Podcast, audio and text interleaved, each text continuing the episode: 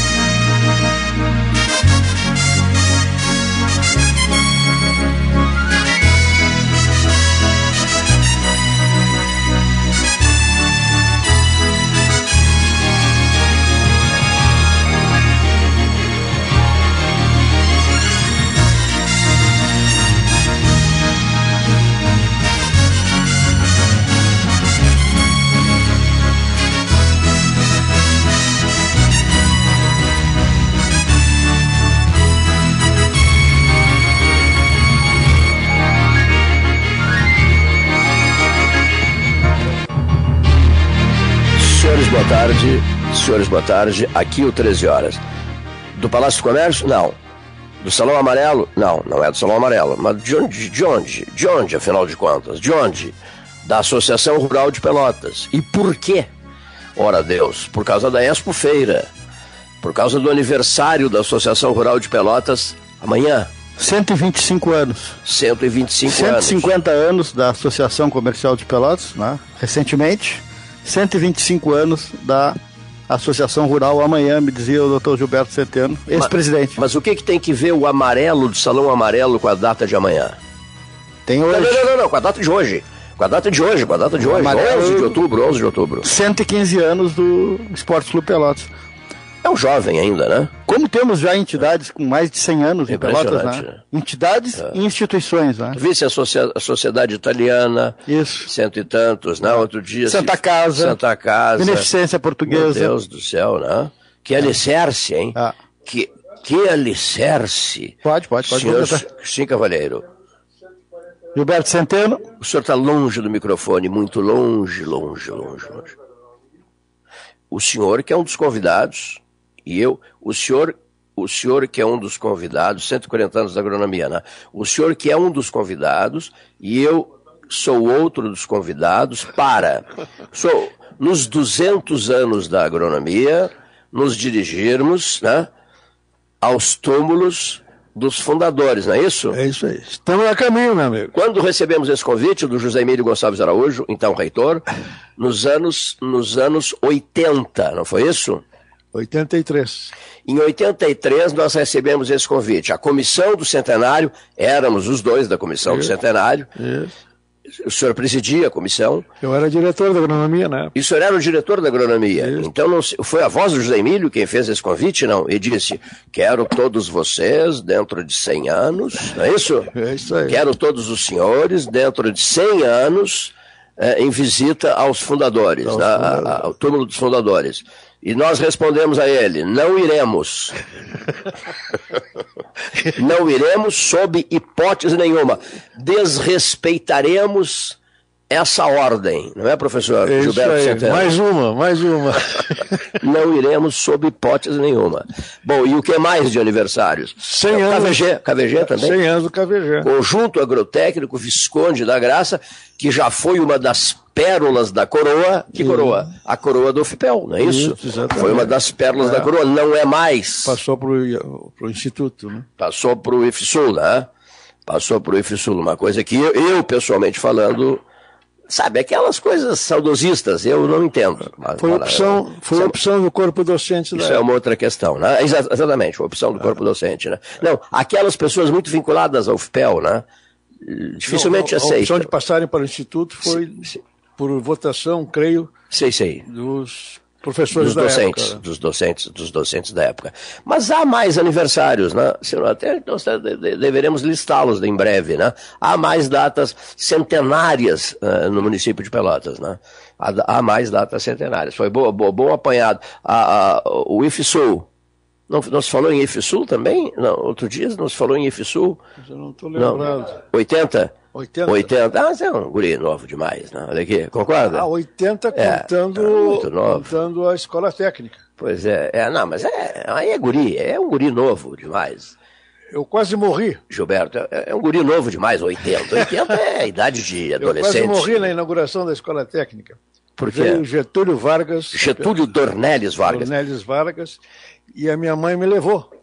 E era uma multidão pavorosa. Algo impressionante. Fotos essas que estão no livro da Associação Comercial de Pelotas, 150 anos, maravilhas de fotos. Exato. Trabalho gigantesco, brilhantemente feito pelo professor Fábio Vergara Cerqueira.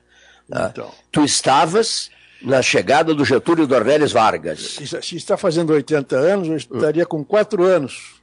Ele olhou para ti e disse: Gilberto, Não, e aí, um cidadão me viu no meio da, apertado no meio daquela multidão, me levantou e disse: Mas senhora, é uma temeridade trazer uma criança num- numa solenidade como esta. quem, o Getúlio disse? Não, não, um Ah, cidadão do Um povo. cidadão disse: é uma temeridade trazer uma criança. Exatamente. É uma temeridade trazer uma Mas criança. na época, realmente, ver o Getúlio Vargas era um privilégio para qualquer um. né?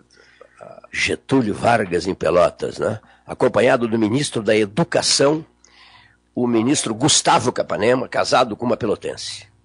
Tá? Casado com uma pelotense. Enfim, lembranças, maravilhosas lembranças.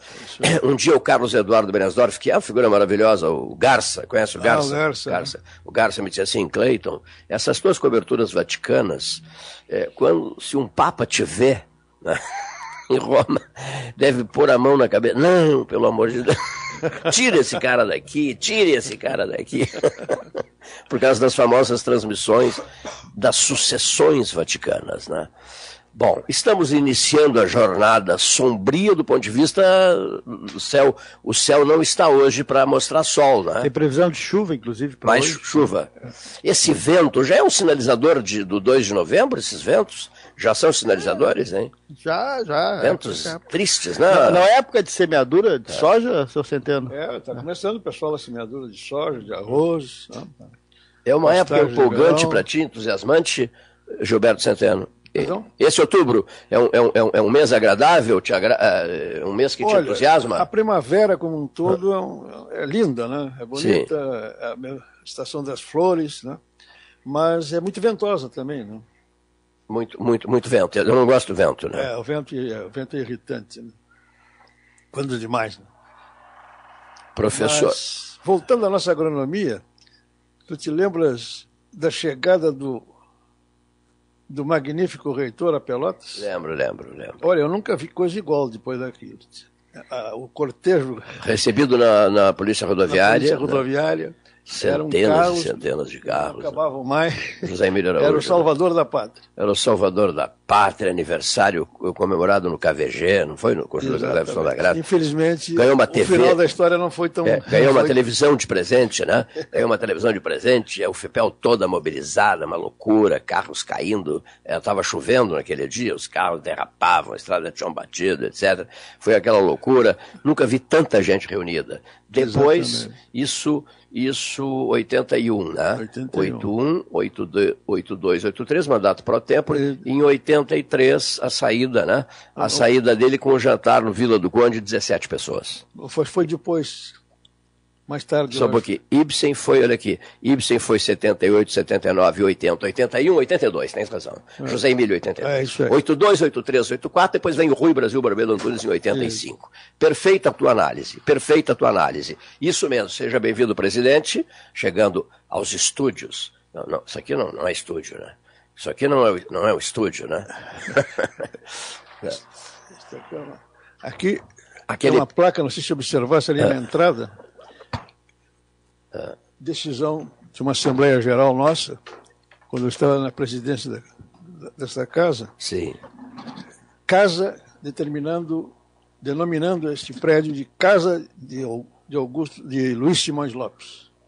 Não sabia. É? Está ali na entrada. Luiz Simões Lopes. O auditório da, da, o auditório da agência da Lagoa Mirim, ALM, né?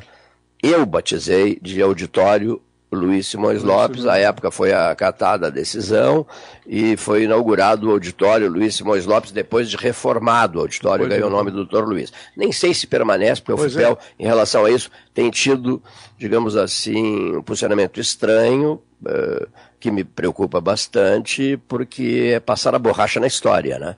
Eu não sei, tem, eles têm passado a borracha na história, e isso é uma coisa que eu tenho vontade de dizer pessoalmente, olho no olho, ao Pedro Curialau. Mas ele está nos Estados Unidos, ele disse que quer conversar Verdadeira comigo. agressão Ele disse histórica. que quer conversar comigo. Quando ele voltar, a primeira conversa minha com ele será essa. Pedro, Pedro, a placa Pedro. comemorativa não. dos 100 anos da agronomia foi arrancada do prédio onde ela funcionou durante 100 é, anos. Passar a borracha na história, meu Deus do céu. Isso é inacreditável, é inaceitável. Eu fico triste com isso. Aliás, eu disse para a reitora, gosto da reitora, me dou bem com a reitora, sou íntimo amigo do pai dela. Eu disse à reitora, Poxa, não, isso não. Olha aqui, o edifício da reitoria não é mais Delfim Mendes Silveira, né? Sabias? Ah, não sabia. Não, não é mais, não. É edifício do ângulo. Digo, não, para um pouquinho. E, e, mas e, e, e, o hospital da UFPEL, lá no antigo Santa Teresa, você sabe o nome?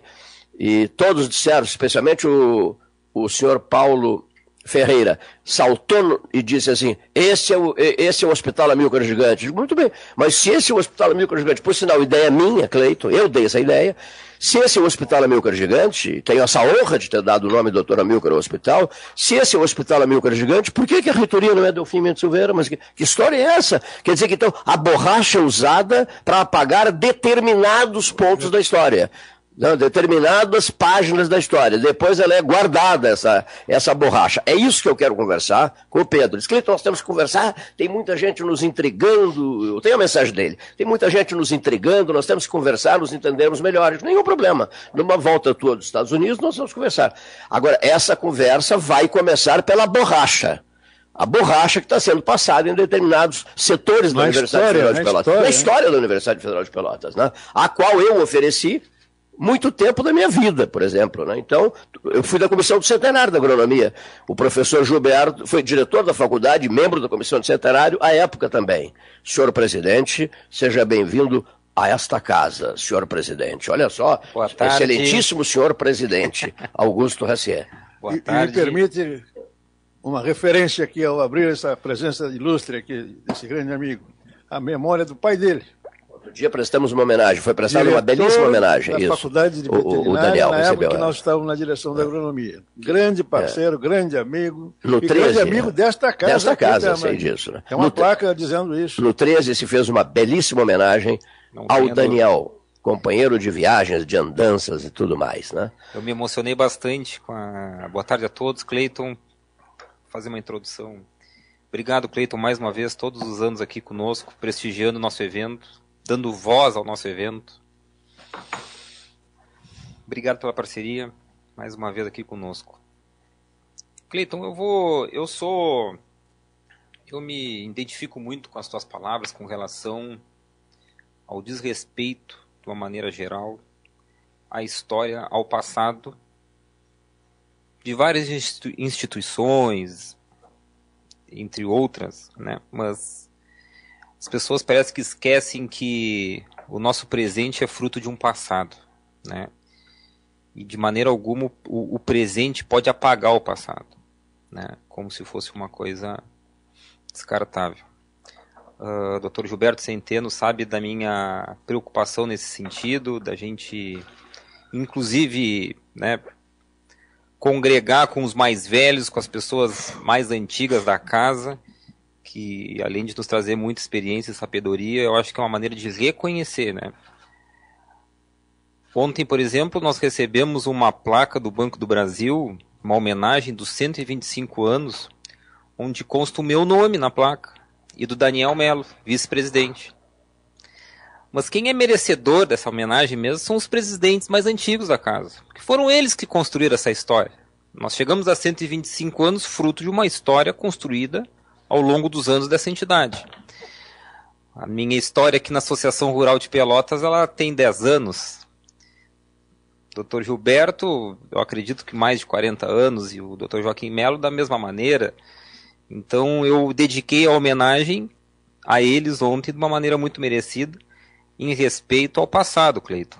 Em respeito ao que foi construído no passado e que nos levou até os dias de hoje.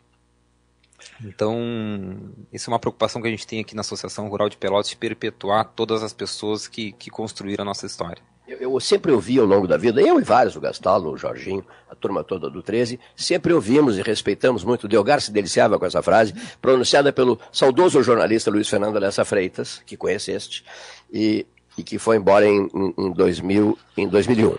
Dizia o Fernando assim: velho, eu tenho saudades do futuro. Tá? Saudades do futuro, ele tinha, muitas saudades do futuro.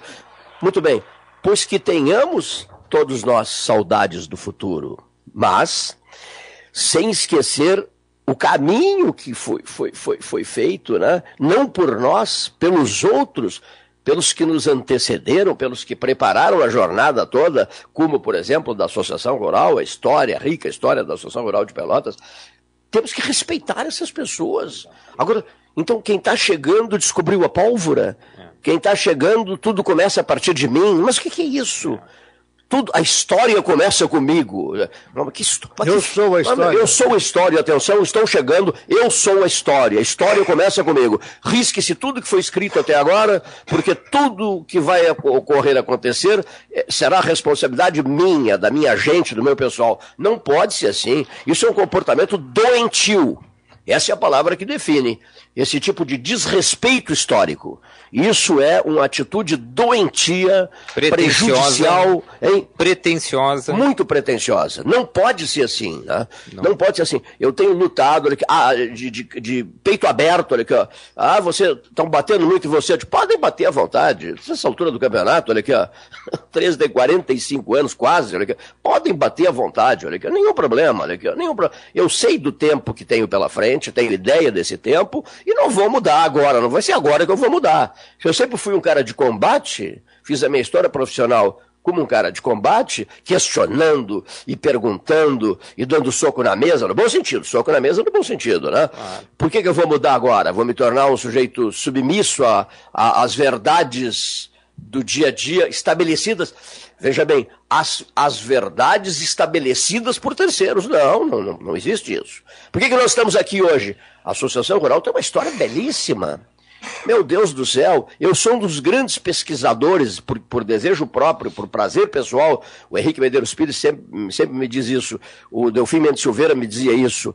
O, o Cleiton, impressionante a tua fixação no, no Assis Brasil, né? Digo, é tudo que aparece de Assis Brasil eu leio, Joaquim Francisco de Assis Brasil, já fui convidado até para uh, falar na, na, Feira do Livro, lá atrás no tempo, uh, sobre Assis Brasil. Assis Brasil, Assis Brasil, Assis Brasil, Joaquim Francisco de Assis Brasil, célebre, brilhante, vulto maior do Rio Grande, está inserido aqui, não está? Está inserido aqui, estudou em Pelotas, foi um homem decisivo na própria história da associação, não é isso? Tem uma rua com o nome da filha dele, da Quinquinhas. Da Dona Quinquinhas. Da Quinquinha, aqui, essa rua principal aqui. A rua principal tem o nome É, uma, uma das ruas, uma das vias. Joaquina, né? É, da Quinquinha, Joaquina. Joaquina de Assis Brasil. Mas ele, ele, Assis Brasil... Não, ele, ele, ele participou dos congressos de agronomia da época, mas aqui na, na instituição, acho que não acho eu, não sei, pode ser até uma ignorância é, de minha parte. É. Mas ele ele fundou a primeira sociedade agrícola, né? Sim, digamos assim, né? É. Fundou em,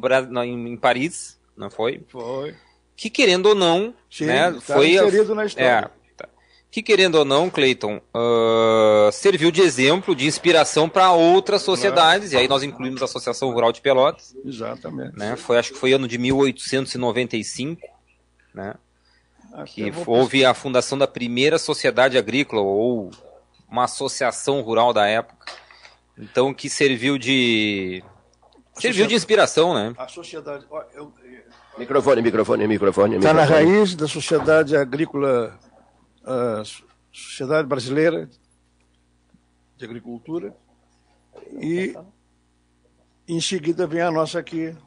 Em seguida vem a nossa. Vem a nossa. Cleito, nós somos a mais antiga associação né, vinculada ao setor do agronegócio mais antiga do estado do Rio Grande do Sul. Né, nós somos a feira mais antiga do Brasil, feira agropastoril. E, obviamente... E todos reconhecem isso, né, Augusto? Todos reconhecem. Todos bom, reconhecem. Está, está nos é. altos aí, nós temos até é. a, Nós temos até a ata Sim. de 1898, quando foi fundada, nós temos aí a, a, nossa ata de fundação da Associação Rural de Pelotas. Então, estavas falando do Assis Brasil, né? Foi uma iniciativa própria dele, na, de fundar a primeira associação rural, digamos assim, que era a Sociedade Agrícola, né? na época, Sociedade Agropastoril, está me faltando o nome, que serviu de inspiração para fundações de outras associações do ramo do agronegócio. Então nós somos a segunda ou a terceira mais antiga do Brasil. Que nos orgulha muito. Fazemos parte, fizemos, foi a segunda. Fizemos parte da, da, da, da construção né, da, da sociedade pelotense, a gente contribui bastante, a gente não tem dúvida disso. E hoje, né, a maneira como a gente tem de, de congregar junto com, com a sociedade é através das exposições né? E hoje nós estamos aqui na 97 edição, né?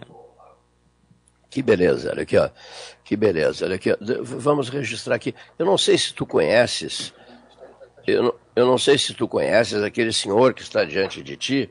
Uh, eu acho que, eu acho que, eu acho que eu o conheço. Olha aqui, ó. é um desembargador, não é? É um desembargador. do, do, do do Tribunal de Justiça do Rio Grande do Sul. Se não me engano, é Nelson o nome dele, pode ser? Eu acho que é Nelson. É, né? meu querido tio Nelson. o Nelson está tá com um problema afônico, na voz. Tá afônico. Voz, é. Afônico. E. Por isso Meu está... parceiro aqui na Associação Rural, diretor, há muito tempo contribuindo na nossa associação. Um produtor rural, Bertolino Prates, também gostaria que passasse a mesa aqui. Ah, eu queria muito conosco. que o Bertolino viesse para cá.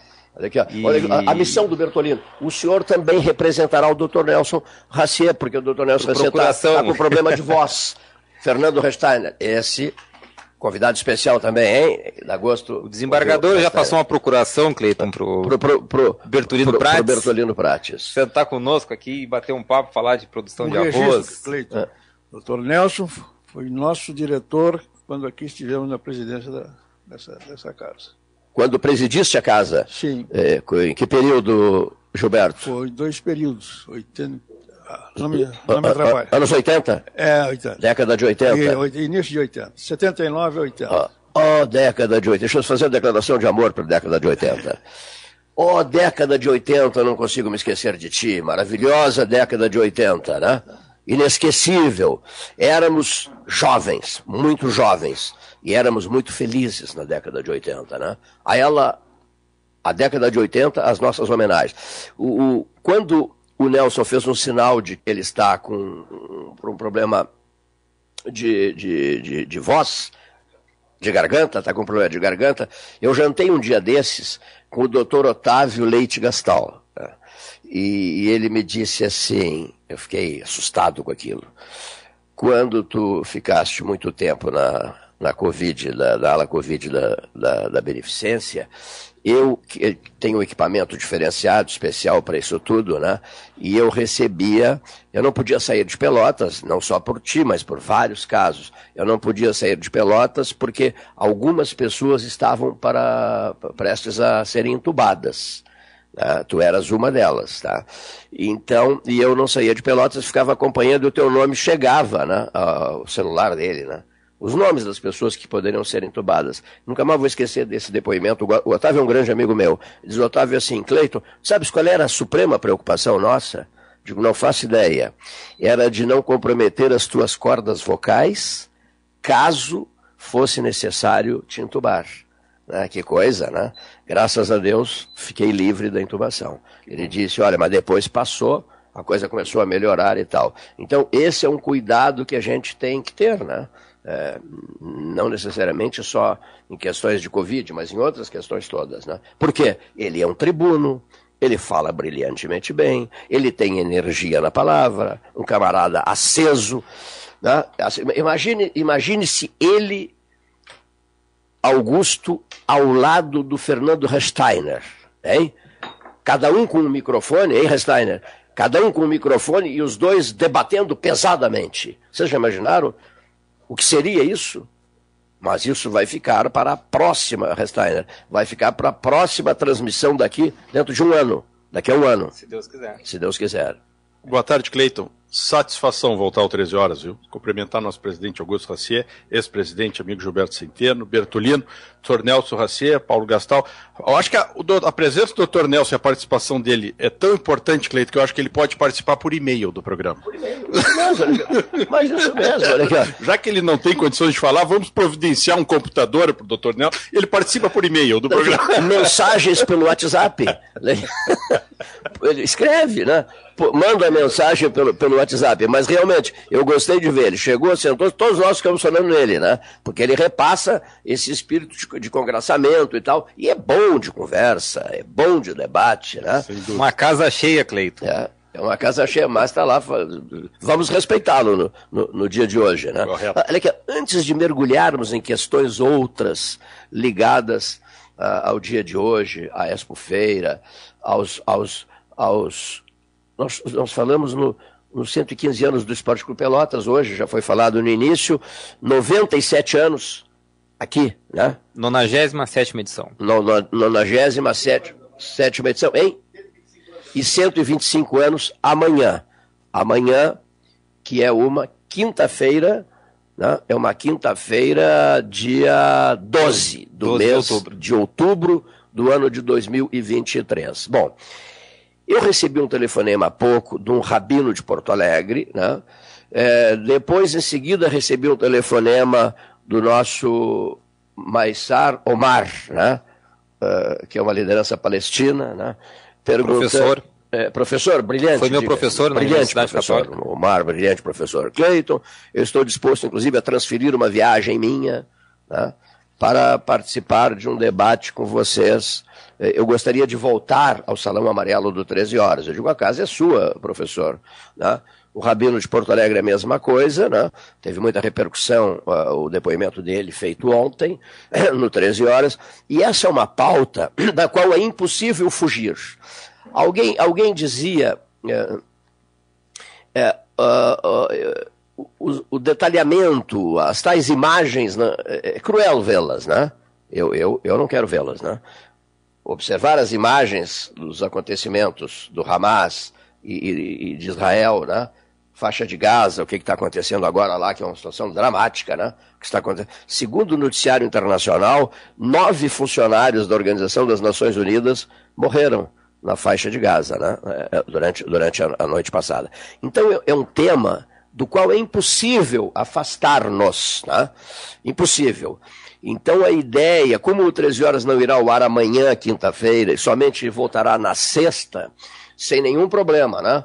Já estou mandando uma mensagem ao Rabino, estou mandando uma mensagem ao nosso professor eh, Omar, o professor eh, Omar, dizendo: olha, na sexta-feira estaremos à disposição dos senhores, se não, não for possível na sexta-feira, na segunda-feira estaremos à disposição dos senhores, porque, Augusto, senhores da mesa, é impossível, nosso Bertolino Prates, é impossível fugir desse assunto, confere? Sem dúvida, né? Nós,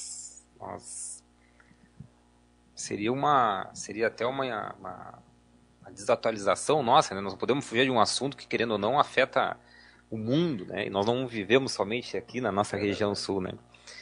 Então, há décadas é aldeia global, né? Há é. muita, Cleiton, muita, muita Cleiton, me permite, Acho que a primeira coisa que nós temos como cidadãos de bem é separar os povos e os povos. Uh, uh, há um conflito histórico naquela região, que não é de hoje, mas nós temos que separar o terrorismo dessa, dessa discussão.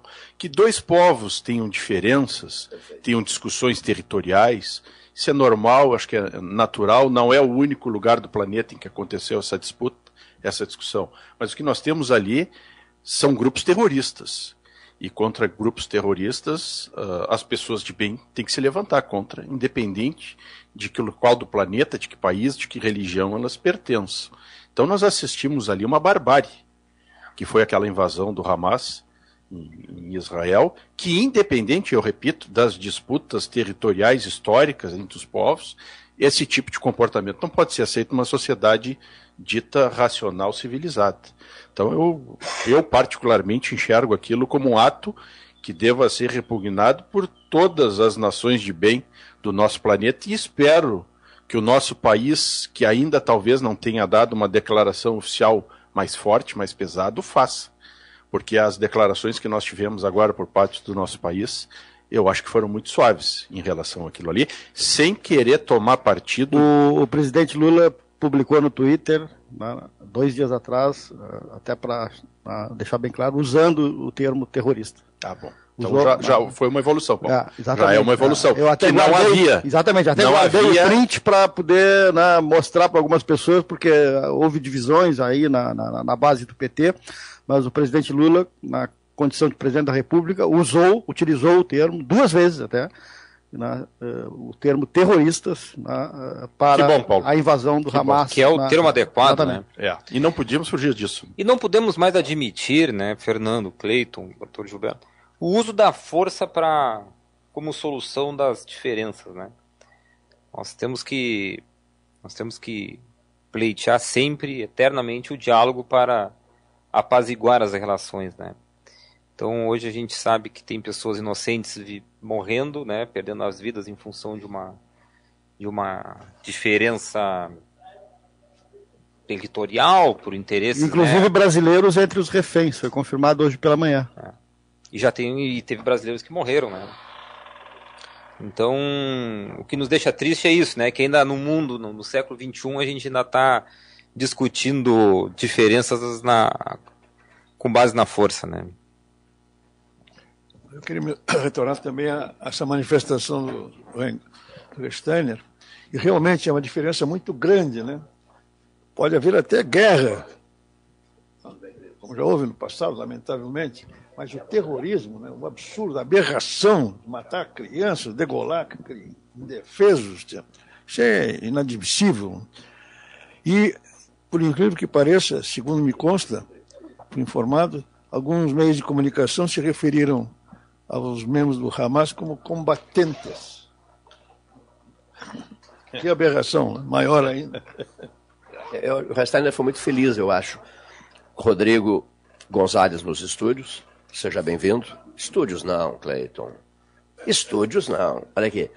É, foste muito feliz, eu acho, porque uma ação terrorista, né, de um grupo conhecido e tal, é, ela não pode, ela não pode é, é digamos, merecer os sinais de consideração, ou desculpe-me por isso, essa coisa, né? Posto que é, foi pesada demais, né? A grande verdade é essa, no, no, debate que se fez outro dia, com vários convidados, foi um excelente debate, se não me engano, anteontem, né? Chegou-se a essa conclusão, né?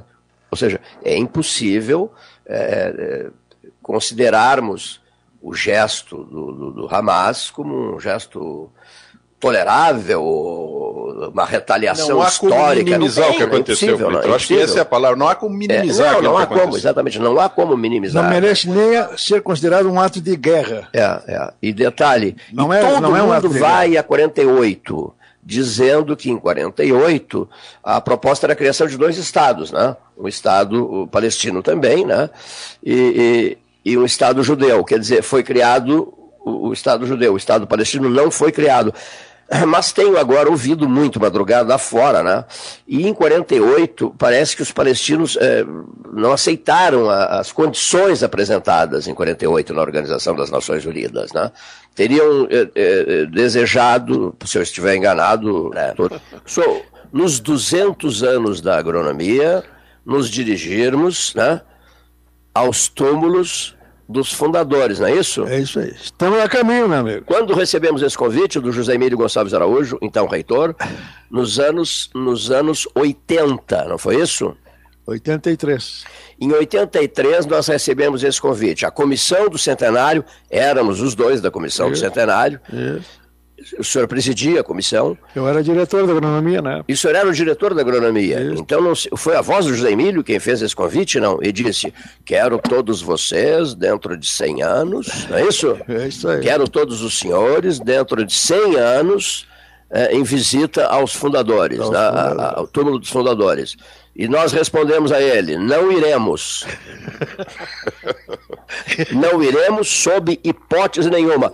Desrespeitaremos essa ordem, não é, professor é Gilberto Centeno? Mais uma, mais uma. não iremos sob hipótese nenhuma.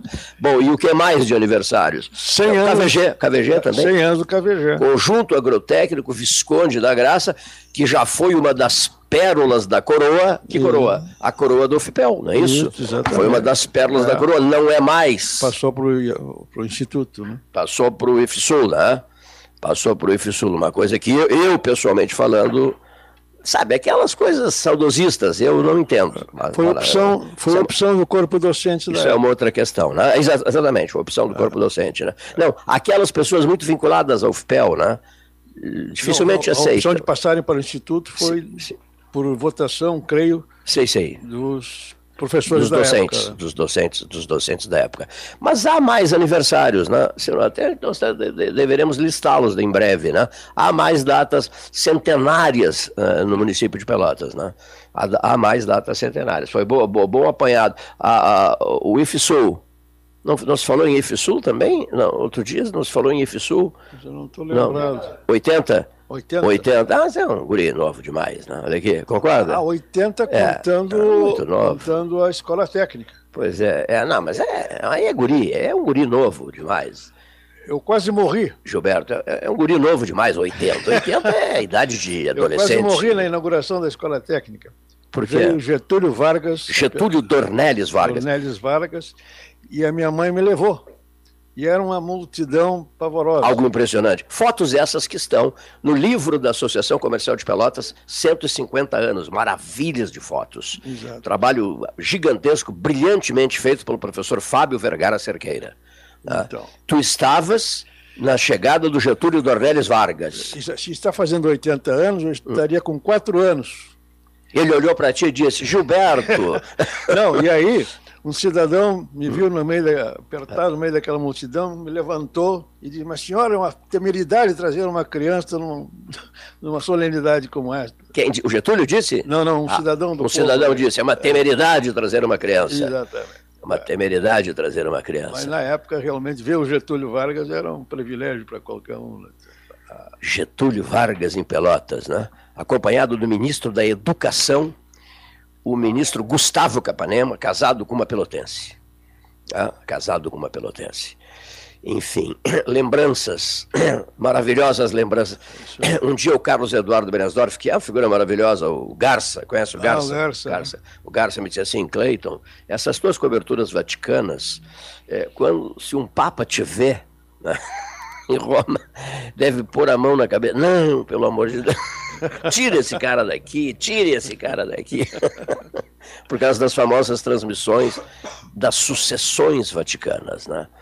Bom, estamos iniciando a jornada sombria do ponto de vista do céu. O céu não está hoje para mostrar sol, né? Tem previsão de chuva, inclusive, para Mais hoje. chuva. Esse vento já é um sinalizador de, do 2 de novembro, esses ventos? Já são sinalizadores, hein? Já, já. É. Ventos é. tristes, né? Na, na, época de semeadura de é. soja, seu Centeno? É, está começando o pessoal a semeadura de soja, de arroz. Né? É uma época empolgante para ti, entusiasmante, Gilberto Centeno? Então? Esse outubro é um, é um, é um mês agradável, te agra... é um mês que Olha, te entusiasma? A primavera como um todo é, um, é linda, né? É bonita, é a estação das flores, né? Mas é muito ventosa também, né? Muito, muito, muito vento. Eu não gosto do vento, né? É, o vento, é, o vento é irritante. Né? Quando demais, né? Professor. Mas, voltando à nossa agronomia, tu te lembras da chegada do do magnífico reitor a Pelotas? Lembro, lembro, lembro. Olha, eu nunca vi coisa igual depois daquilo. O cortejo. Recebido na, na Polícia Rodoviária. Na Polícia Rodoviária. Né? Centenas e centenas de carros. Não acabavam mais. José Emílio Araújo. Era o salvador da pátria. Era o salvador da pátria, aniversário comemorado no KVG, não foi no Conjunto Cleverson da Graça? Infelizmente, ganhou uma TV, o final da história não foi tão... É, ganhou uma foi... televisão de presente, né? Ganhou uma televisão de presente, é o FEPEL toda mobilizada, uma loucura, carros caindo, estava é, chovendo naquele dia, os carros derrapavam, a estrada tinham batido, etc.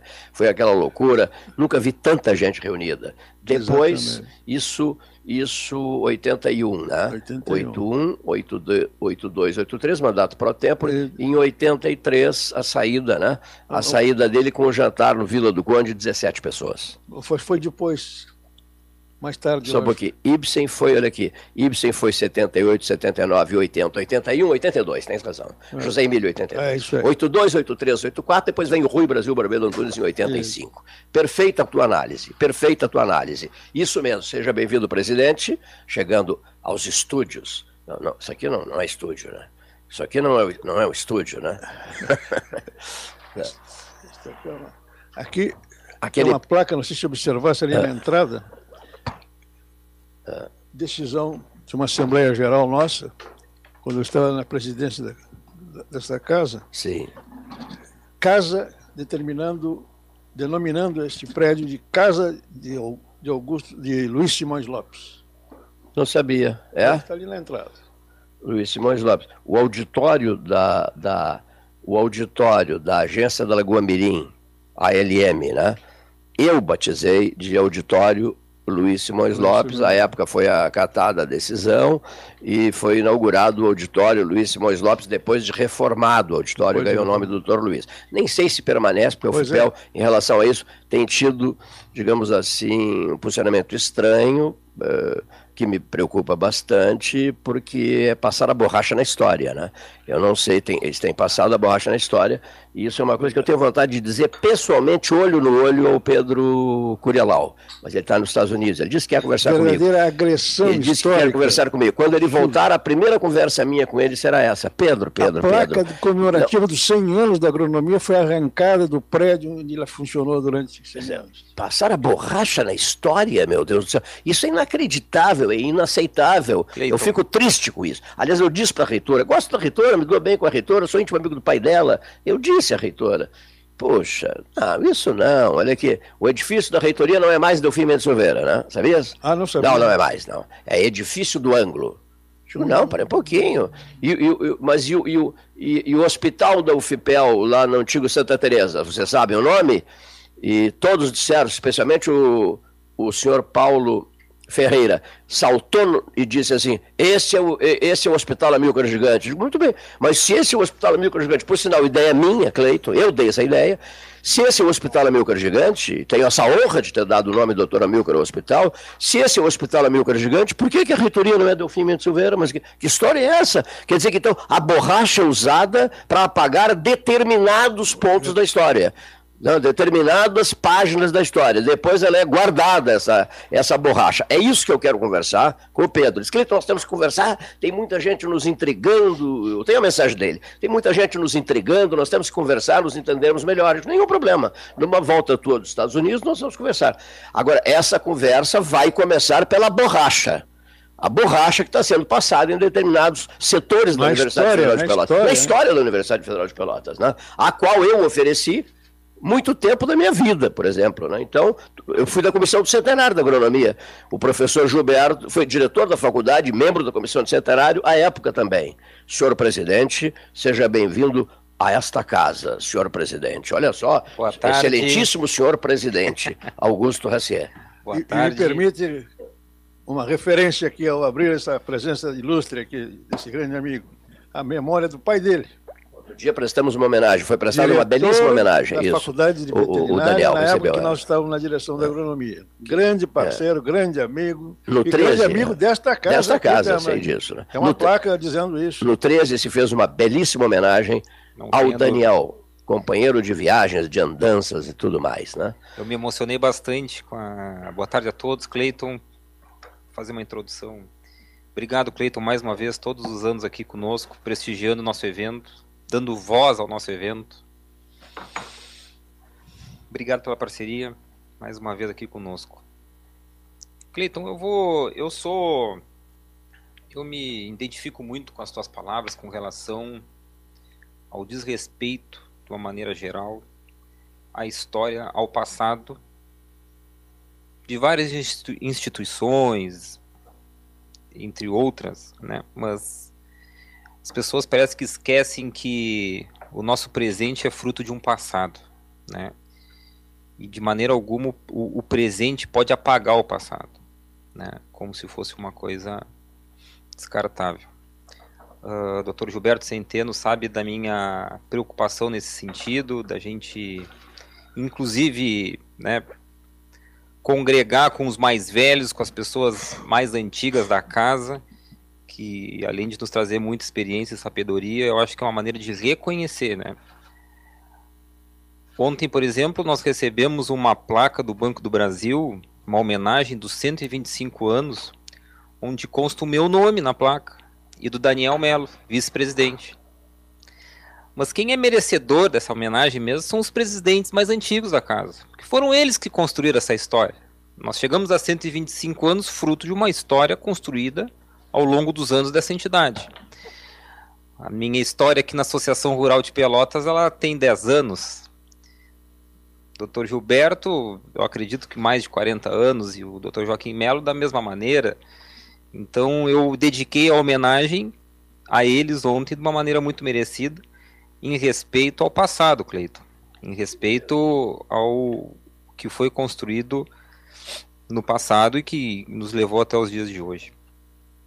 Então, isso é uma preocupação que a gente tem aqui na Associação Rural de Pelotas de perpetuar todas as pessoas que, que construíram a nossa história. Eu, eu, sempre ouvi ao longo da vida, eu e vários, o Gastalo, o Jorginho, a turma toda do 13, sempre ouvimos e respeitamos muito. Delgar se deliciava com essa frase, pronunciada pelo saudoso jornalista Luiz Fernando Alessa Freitas, que conheceste, e, e que foi embora em, em, em, 2000, em 2001.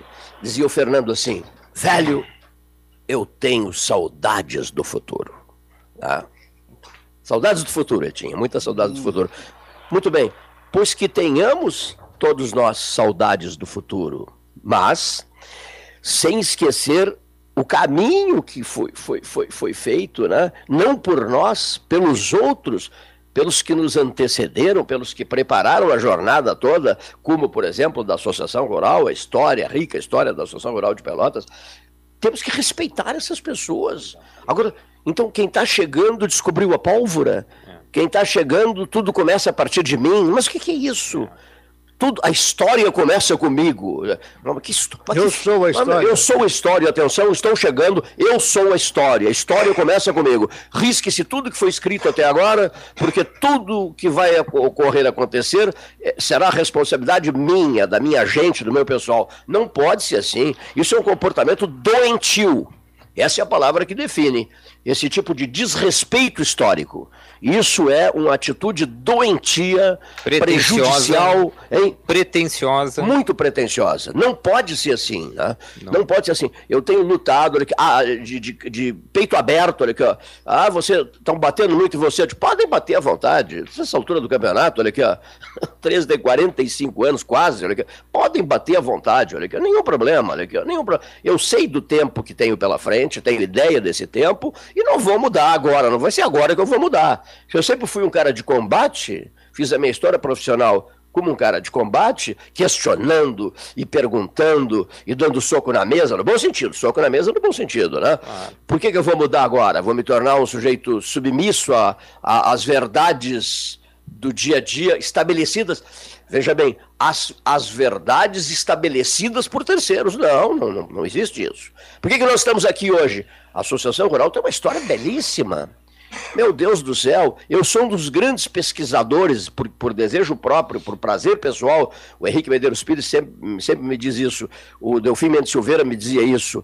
O, o Cleiton, impressionante a tua fixação no, no Assis Brasil, né? Digo, é tudo que aparece de Assis Brasil eu leio, Joaquim Francisco de Assis Brasil, já fui convidado até para uh, falar na, na, Feira do Livro, lá atrás no tempo, uh, sobre Assis Brasil. Assis Brasil, Assis Brasil, Assis Brasil, Joaquim Francisco de Assis Brasil, célebre, brilhante, vulto maior do Rio Grande, está inserido aqui, não está? Está inserido aqui, estudou em Pelotas, foi um homem decisivo na própria história da associação, não é isso? Tem uma rua com o nome da filha dele, da Quinquinhas. Da Zona Quinquinhas. Da Quinquinha, aqui, essa rua principal aqui. A rua principal tem o nome É, uma, uma das ruas, uma das vias. Joaquina, né? É, da Quinquinha, Joaquina. Joaquina de Assis Brasil.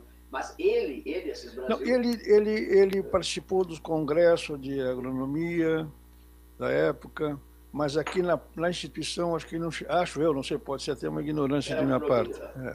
Mas ele ele fundou a primeira sociedade agrícola, né? Sim, digamos assim, né? É. Fundou em, em Paris, não foi? Foi.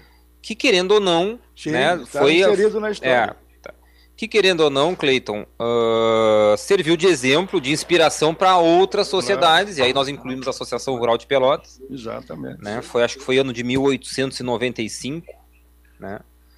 Que houve a fundação da primeira sociedade agrícola, ou uma associação rural da época. Então, que serviu de. A serviu de inspiração, né? A sociedade. Eu... Microfone, microfone, microfone. Está na raiz da sociedade agrícola, a Sociedade Brasileira de Agricultura. E em seguida vem a nossa aqui. Em seguida vem a nossa. Vem a nossa. Cleito, nós somos a mais antiga associação né, vinculada ao setor do agronegócio mais antiga do estado do Rio Grande do Sul.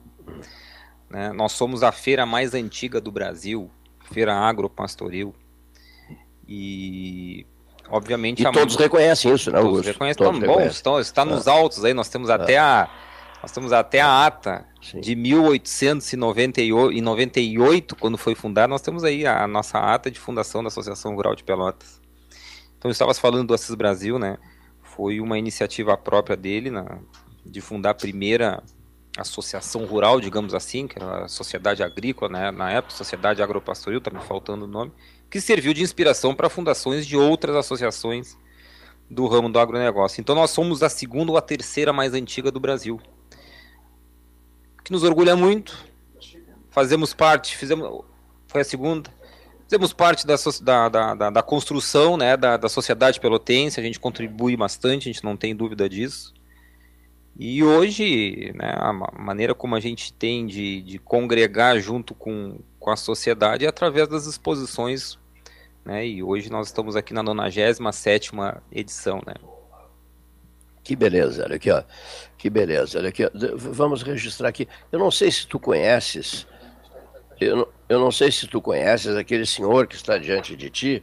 Uh, eu acho que, eu acho que eu acho que eu o conheço. Ele que é, é um desembargador, não é? É um desembargador? Do, do, do, do, Tribunal de Justiça do Rio Grande do Sul. Se não me engano, é Nelson o nome dele, pode ser? eu acho que é Nelson. É, né? meu querido tio Nelson. o Nelson está tá com um problema afônico, na voz. Tá afônico. Voz, é. Afônico. E. Por isso não Meu está... parceiro aqui na Associação Rural, diretor, há muito tempo contribuindo na nossa associação um produtor rural, Bertolino Prates, também gostaria que passasse a mesa aqui. Ah, eu queria muito conosco. que o Bertolino viesse para cá. Olha aqui, e... Olha, a, a, missão do Bertolino. O senhor também representará o Dr. Nelson Racier, porque o Dr. Nelson Racier está tá com problema de voz. Fernando Resteiner, esse convidado especial também, hein? De agosto. O desembargador já passou uma procuração, Cleiton, para o pro, pro, pro, Bertolino pro, Prates. Pro Bertolino Prates. Sentar conosco aqui e bater um papo, falar de produção um de registro, arroz. Cleiton. É. Doutor Nelson foi nosso diretor quando aqui estivemos na presidência da, dessa, dessa casa. Quando presidiste a casa? Sim. É, em que período, Gilberto? Foi dois períodos, 80, ah, não me, não me atrapalha. Anos 80? É, 80. Década de 80? E, início de 80. 79 a 80. Ó, oh, oh, década de 80. Deixa eu fazer uma declaração de amor para a década de 80. Ó, oh, década de 80, não consigo me esquecer de ti. Maravilhosa década de 80, né? inesquecível. Éramos jovens, muito jovens, e éramos muito felizes na década de 80, né? A ela, a década de 80, as nossas homenagens. O, o quando o Nelson fez um sinal de que ele está com um, um problema de, de, de, de voz, de garganta, está com problema de garganta, eu jantei um dia desses com o doutor Otávio Leite Gastal. Né? E, e ele me disse assim: eu fiquei assustado com aquilo. Quando tu ficaste muito tempo na, na Covid, na ala Covid da, da, da Beneficência, eu tenho um equipamento diferenciado, especial para isso tudo, né? E eu recebia, eu não podia sair de Pelotas, não só por ti, mas por vários casos. Eu não podia sair de Pelotas porque algumas pessoas estavam para prestes a serem entubadas. Tá? Tu eras uma delas, tá? Então, e eu não saía de Pelotas, ficava acompanhando e o teu nome chegava, né? Ao celular dele, né? Os nomes das pessoas que poderiam ser entubadas. Nunca mais vou esquecer desse depoimento. O Otávio é um grande amigo meu. Diz o Otávio assim, Cleiton, sabes qual era a suprema preocupação nossa? Digo, não faço ideia. Era de não comprometer as tuas cordas vocais, caso fosse necessário te intubar. Né? Que coisa, né? Graças a Deus, fiquei livre da intubação. Ele disse: olha, mas depois passou, a coisa começou a melhorar e tal. Então, esse é um cuidado que a gente tem que ter, né? É, não necessariamente só em questões de Covid, mas em outras questões todas. Né? Por quê? Ele é um tribuno, ele fala brilhantemente bem, ele tem energia na palavra, um camarada aceso. Né? Assim, imagine, imagine se ele, Augusto, ao lado do Fernando Resteiner, hein? cada um com um microfone, hein, Resteiner? Cada um com um microfone e os dois debatendo pesadamente. Vocês já imaginaram o que seria isso? Mas isso vai ficar para a próxima, Resteiner, vai ficar para a próxima transmissão daqui, dentro de um ano. Daqui a um ano. Se Deus quiser. Se Deus quiser. Boa tarde, Cleiton. Satisfação voltar ao 13 horas, viu? Cumprimentar nosso presidente Augusto Racier, ex-presidente, amigo Gilberto Centeno, Bertolino, Dr. Nelson Racier, Paulo Gastal. Eu acho que a, a presença do Dr. Nelson e a participação dele é tão importante, Cleiton, que eu acho que ele pode participar por e-mail do programa. Por e-mail. Mas isso mesmo, olha aqui. Já que ele não tem condições de falar, vamos providenciar um computador para o Dr. Nelson. Ele participa por e-mail do programa. Mensagens pelo WhatsApp. Ele escreve, né? manda mensagem pelo, pelo WhatsApp. Mas realmente, eu gostei de ver. Ele chegou, sentou, todos nós ficamos falando nele, né? Porque ele repassa esse espírito de, de congraçamento e tal. E é bom de conversa, é bom de debate, né? Uma casa cheia, Cleito. É. É uma casa cheia, mas está lá. Vamos respeitá-lo no, no, no, dia de hoje. Né? Olha aqui, antes de mergulharmos em questões outras ligadas uh, ao dia de hoje, à Expo Feira, aos, aos, aos nós, nós falamos no, nos 115 anos do Esporte Clube Pelotas, hoje já foi falado no início, 97 anos aqui, né? 97 edição. No, no, 97 sétima edição, hein? E 125 anos amanhã.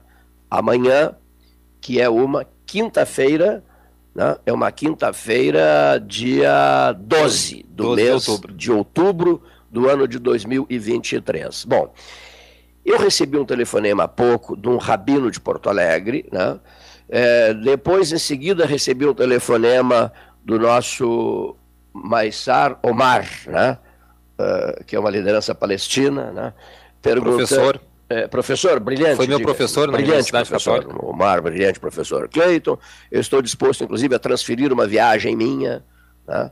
para participar de um debate com vocês eh, eu gostaria de voltar ao Salão Amarelo do 13 Horas. Eu digo, a casa é sua, professor. Né? O Rabino de Porto Alegre é a mesma coisa, né? teve muita repercussão uh, o depoimento dele feito ontem, no 13 Horas, e essa é uma pauta da qual é impossível fugir. Alguém, alguém dizia. Uh, uh, o, o, detalhamento, as tais imagens, né? é cruel vê-las, né? Eu, eu, eu não quero vê-las, né? observar as imagens dos acontecimentos do Hamas e, e de Israel, né? Faixa de Gaza, o que está acontecendo agora lá, que é uma situação dramática, né? Que está acontecendo. Segundo o noticiário internacional, nove funcionários da Organização das Nações Unidas morreram na faixa de Gaza, né? É, durante, durante a noite passada. Então é, é um tema do qual é impossível afastar-nos, né? Impossível. Então a ideia, como o 13 horas não irá ao ar amanhã, quinta-feira, e somente voltará na sexta, sem nenhum problema, né?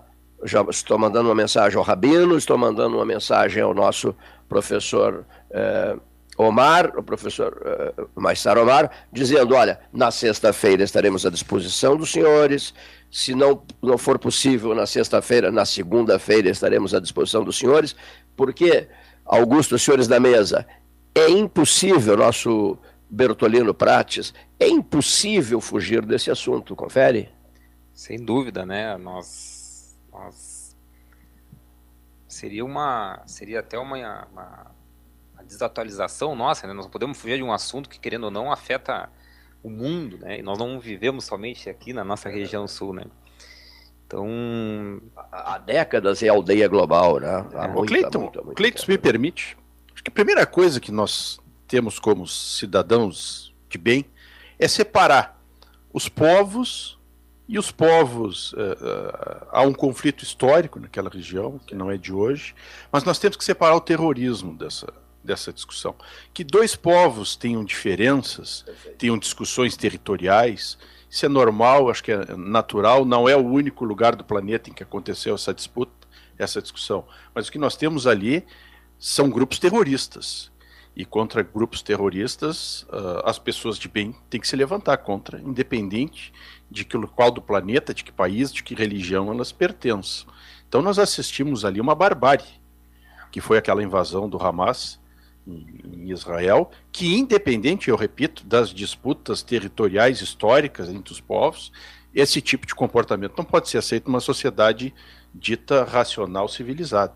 Então eu, eu particularmente enxergo aquilo como um ato que deva ser repugnado por todas as nações de bem do nosso planeta e espero que o nosso país, que ainda talvez não tenha dado uma declaração oficial mais forte, mais pesada, faça porque as declarações que nós tivemos agora por parte do nosso país, eu acho que foram muito suaves em relação àquilo ali, sem querer tomar partido. O, o presidente Lula publicou no Twitter, né, dois dias atrás, até para deixar bem claro, usando o termo terrorista. Tá bom. Então Usou, já, já, foi uma evolução, Paulo. É, já é uma evolução. Eu até que não havia. Exatamente, até não guardei havia... o print para poder né, mostrar para algumas pessoas, porque houve divisões aí na, na, na base do PT mas o presidente Lula, na condição de presidente da República, usou, utilizou o termo, duas vezes até, na, uh, o termo terroristas na, uh, para bom, a invasão do que Hamas. Bom, que é o na, termo adequado, né? É. E não podíamos fugir disso. E não podemos mais admitir, né, Fernando, Cleiton, doutor Gilberto, o uso da força para como solução das diferenças, né? Nós temos que nós temos que pleitear sempre, eternamente, o diálogo para apaziguar as relações, né? Então hoje a gente sabe que tem pessoas inocentes morrendo, né, perdendo as vidas em função de uma de uma diferença territorial por interesse, inclusive né? brasileiros entre os reféns, foi confirmado hoje pela manhã. É. E já tem e teve brasileiros que morreram, né? Então, o que nos deixa triste é isso, né? Que ainda no mundo, no, no século XXI, a gente ainda está discutindo diferenças na, com base na força, né? Eu queria retornar também a, a essa manifestação do, do Steiner, e realmente é uma diferença muito grande, né? Pode haver até guerra, como já houve no passado, lamentavelmente, mas o terrorismo, né, o absurdo, a aberração de matar crianças, degolar indefesos, isso é inadmissível. E por incrível que pareça, segundo me consta, fui informado, alguns meios de comunicação se referiram aos membros do Hamas como combatentes. Que aberração, né? maior ainda. É, o Restainer foi muito feliz, eu acho. Rodrigo Gonzalez nos estúdios, seja bem-vindo. Estúdios não, Cleiton. Estúdios não. Olha aqui. É, foste muito feliz, eu acho, porque uma ação terrorista, né, de um grupo conhecido e tal, é, ela não pode, ela não pode, é, é, digamos, merecer os sinais de consideração, ou desculpe-me por isso, essa coisa, né? Posto que é, foi pesada demais, né? A grande verdade é essa, no, no debate que se fez outro dia com vários convidados, foi um excelente debate, se não me engano, anteontem, né? Chegou-se a essa conclusão, né? Ou seja, é impossível é, é, considerarmos o gesto do, do, do Hamas como um gesto tolerável, uma retaliação não há histórica. Como minimizar não tem, o que aconteceu. É não, é eu acho que essa é a palavra. Não há como minimizar. É, não, não há como, exatamente. Não há como minimizar. Não merece nem ser considerado um ato de guerra. É, é. E detalhe, não e é, todo não é um mundo vai a 48 dizendo que em 48 a proposta era a criação de dois estados, né? Um estado palestino também, né? E, e, e um estado judeu. Quer dizer, foi criado o, Estado judeu, o Estado palestino não foi criado. Mas tenho agora ouvido muito madrugada afora, né? E em 48 parece que os palestinos eh, não aceitaram a, as condições apresentadas em 48 na Organização das Nações Unidas, né? Teriam eh, eh, desejado, se eu estiver enganado, estou à disposição para quem quiser falar sem nenhum problema. Ou seja, o, o Estado, o, eles queriam um Estado palestino maior, né? Uma área mais abrangente e não a área eh, que foi mais ou menos projetada. E por isso não foi criado o Estado palestino. Né? Dizer, a grande queixa hoje é: se tivesse sido criado o Estado palestino, as coisas estariam bem. Não sei se estariam bem, né? porque é um conflito, meu Deus do céu. Né? Eu não acredito que essas sejam as bases de um, de um grupo terrorista, né, Cleito? Um espaço de território que, que, em função do descontentamento por uma divisão territorial. É pelo ódio exatamente, apresentado, pelas exatamente. cenas dantescas que nós todos testemunhamos, cruéis, impiedosas, né? É. Fica é, difícil. Né? Essas discussões territoriais continuam sendo travadas nas Nações Unidas, pelos, enfim, pela chancelaria, pelos corpos diplomáticos, mas nada que se justifique aquele tipo de comportamento ali que foi apresentado. Espera-se muito da Organização das Nações Unidas. Mas a gente continua esperando, porque ela, a ONU, não tem tomado medidas. O, Está muito desgastado, O né, secretário-geral é um homem, eu convivi com ele durante o projeto Brasil 500 anos. Ele nos recebeu em Lisboa, num grande evento, o Antônio Guterres, que era o primeiro-ministro de Portugal. Né, e o reitor de Aveiro, nosso estimado Júlio Pedrosa, que veio várias vezes a Pelotas, participou do 13 e tal e tal, passou a ser o ministro da Educação do, do primeiro-ministro Antônio Guterres professor Júlio Pedrosa, reitor da Universidade de Aveiro. E, e dava fomos à China juntos, dava gosto conversar com, com, o, com o Guterres, né? O Antônio Guterres, homem esclarecido, sereno e tal. E eu torci uma barbaridade para que ele fosse eleito secretário-geral da ONU, mas torci muito mesmo. E eleito o secretário-geral, eu confesso que estou um pouco desencantado, né? É, na medida em que se esperava, se esperava muito dele, se esperava mais dele. Né? A ONU tá aí, é, é a chance que a ONU tem de se fortalecer, porque senão, quer dizer, o que, que adianta. Perde o sentido, né? Ela perdeu o sentido, né? A Organização das Nações Unidas, o prédio gigantesco em Nova York e tal, mas qual é o papel que está é. tá desempenhando em benefício de, de questões de, de, de, de, de paz e de busca de entendimento no mundo?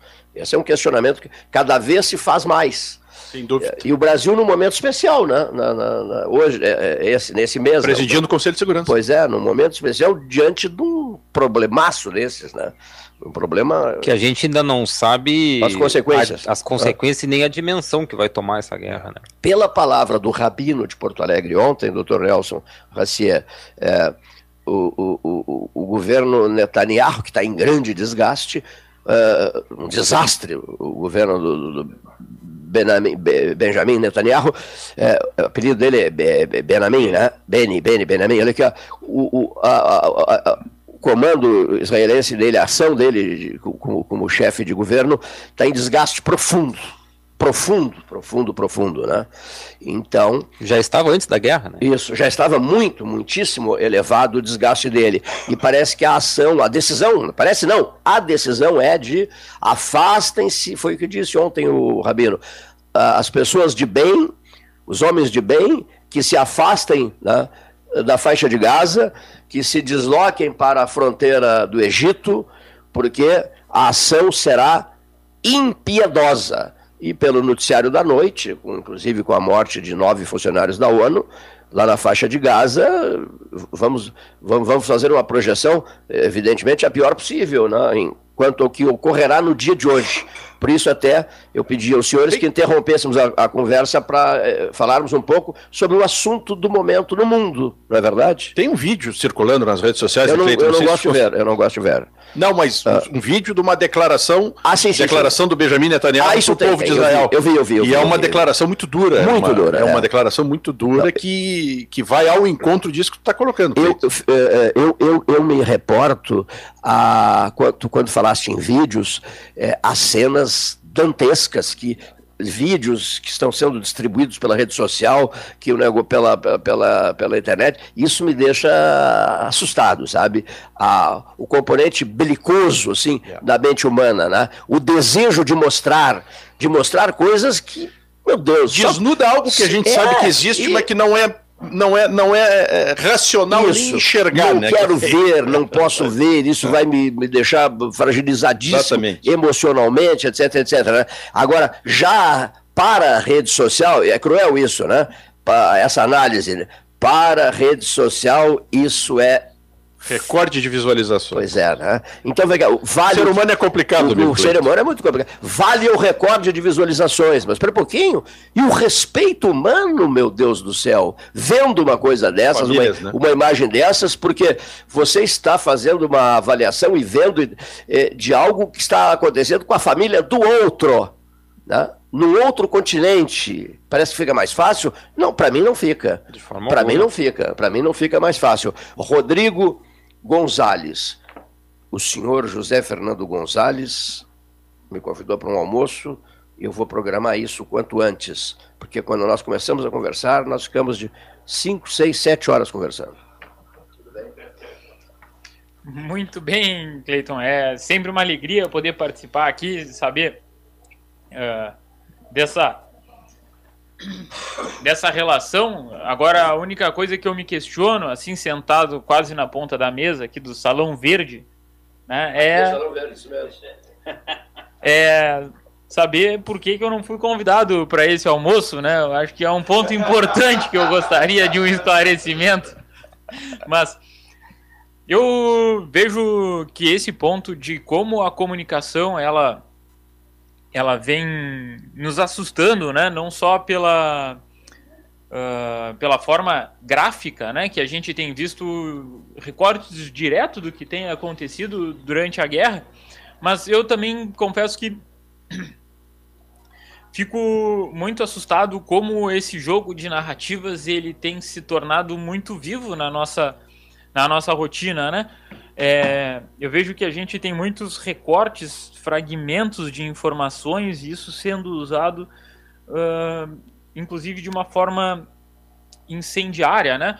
E sem querer de forma, de forma alguma minimizar a, a, a profundidade do drama que a gente está vivendo, mas essa questão dos discursos ela é algo que me assusta, assim. E quando aqui o Clayton Rocha falava sobre uh, o papel da ONU, eu vejo que é um grande desafio tentar uh, conciliar a paz sem usar a força, né? Que talvez seria um, uma das responsabilidades da ONU. E em tempos de discursos incendiados, isso é com certeza muito mais difícil. Então, dentro de uma guerra de narrativas, eu vejo que a ONU tem um papel muito complexo, né?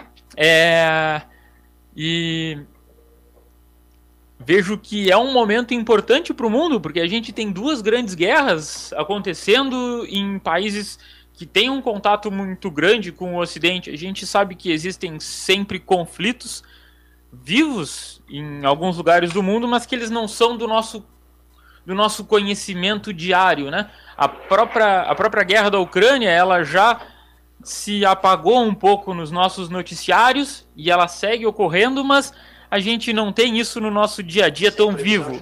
E é aí para mim que morre o perigo, né? Quando tira o holofote em cima de de algo que vem acontecendo e cai em outro aquele que ficou sem o holofote, que normalmente ocorrem as, as atrocidades, né?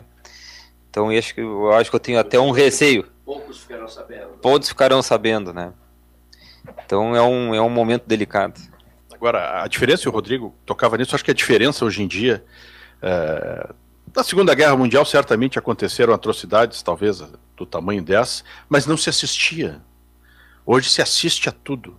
As próprias pessoas, muitas vezes, que são vítimas do que está acontecendo, filmam a, o ocorrido. Então a, as pessoas têm acesso quase em tempo real à realidade da barbárie. O sujeito assiste a barbárie quase em tempo real. Dissesse bem. É, dissesse tudo, né? É isso mesmo. Então é uma. Você tem a cena dentro de casa. Exatamente. Tem em casa. Eu, eu telefonei há dois dias para uma, uma, moça que eu me dou com ela, e ela mora em Tel Aviv, né? Então, ela disse, não, Cleiton, não vou entrar no ar porque eu emocionalmente não estou em condições. Estou estava fragilizada para entrar no ar. E ela, ela, ela, tem cães em casa, os cães latiam muito e tal, porque ela disse que era impressionante, ela, Tel Aviv, né? Que, que ela mora em Tel Aviv, que o, o, problema dos mísseis, né, que a 80 e poucos quilômetros, né, mais ou menos de distância, né, de, da faixa de Gaza, e chegam, eles têm um bom alcance agora, né, esses mísseis, né, que são é, é, digamos assim, interceptados pela, pela, pela redoma de ferro, né? Do, do, dos israelenses. Hoje eu fui atrás dos números, depois telefonei a ela, ela vai falar, acho que é amanhã, depois da manhã. 92% né, é a capacidade de, de, de, de, desse, dessa redoma de ferro de interceptar os, os, os, os, os mísseis que vêm de vários pontos, inclusive lá da região da, da, da faixa de Gaza. E, a, e, e, eles tinham um minuto e meio, agora passaram a ter, me disse-me ela, dois, um minuto só. Eles tinham um minuto e meio, passaram a ter um minuto para o esconderijo, para. Os bunkers. Para, é, exato, para se, se recolherem. Né? Ela disse: olha, eu, por exemplo, um cachorro eu consigo levar, mas ela tem vários, todos eu não consigo, né? Ela espera que os cachorros sigam, todos os cachorros sigam né, os passos dela, dentro do apartamento dela, para ela se, se para ela se, se, se, se, se esconder da possibilidade de um míssil atingir, atingir a cabeça dela. Né? Aí eu iria ouvi-la ontem, ela me disse, Cleiton, não estou com cabeça boa, estou muito, tô muito emocionalmente. Eu acompanho esse noticiário todo e como eu estou no, no, no meio do, da, do fogo cruzado lá, eu eu, eu, eu, eu, eu tô emocionalmente sem nenhuma condição de conceder uma entrevista. Que talvez sexta-feira ela consiga fazer isso. Até porque a questão de segurança dela está. Né? A, a, a, a, questão de segurança dela também tá, ela tá em xeque. Imagina, eu fico imaginando a tensão que é hoje, porque a questão do terrorista, tu nunca é. sabe onde é que ele vai. Pois é, ela, atacar, ela me disse isso. Não é verdade? A gente nunca sabe onde ele está. É. Né? Daqui a pouco ele se apresenta assim, né?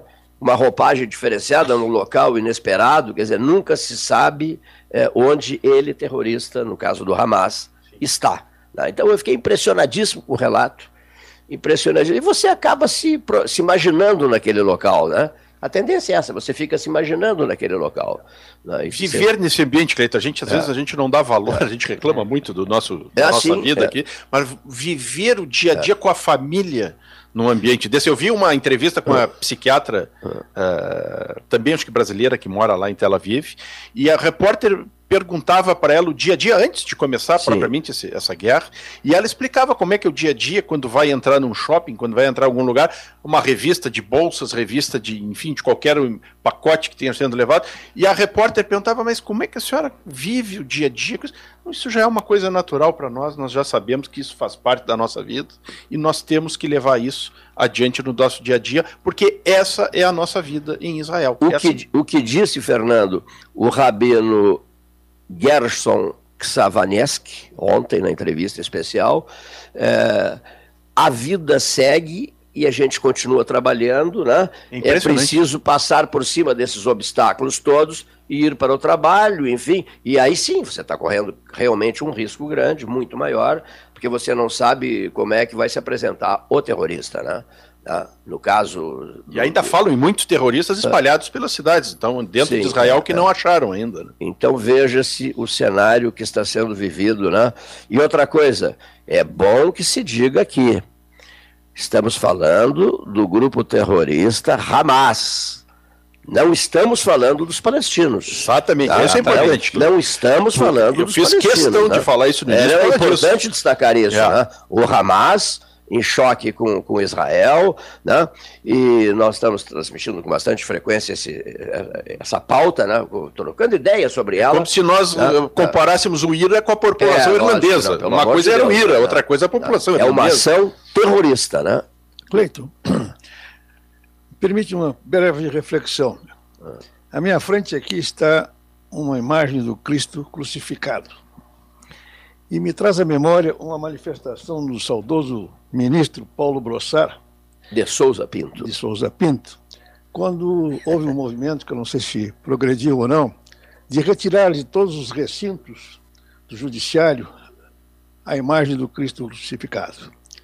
E ele justificava a sua inconformidade com tal atitude, porque, independentemente do aspecto religioso era o símbolo da grande injustiça da humanidade.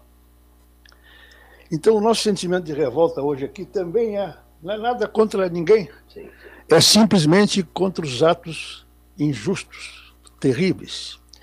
E se nós nos reportarmos a cena da crucificação, teríamos também a mesma o mesmo sentimento, a mesma revolta. E pensar que também não foi o povo judeu, o povo judeu que fez isso. Foi a, a, o poder constituído na época, que não se confundia.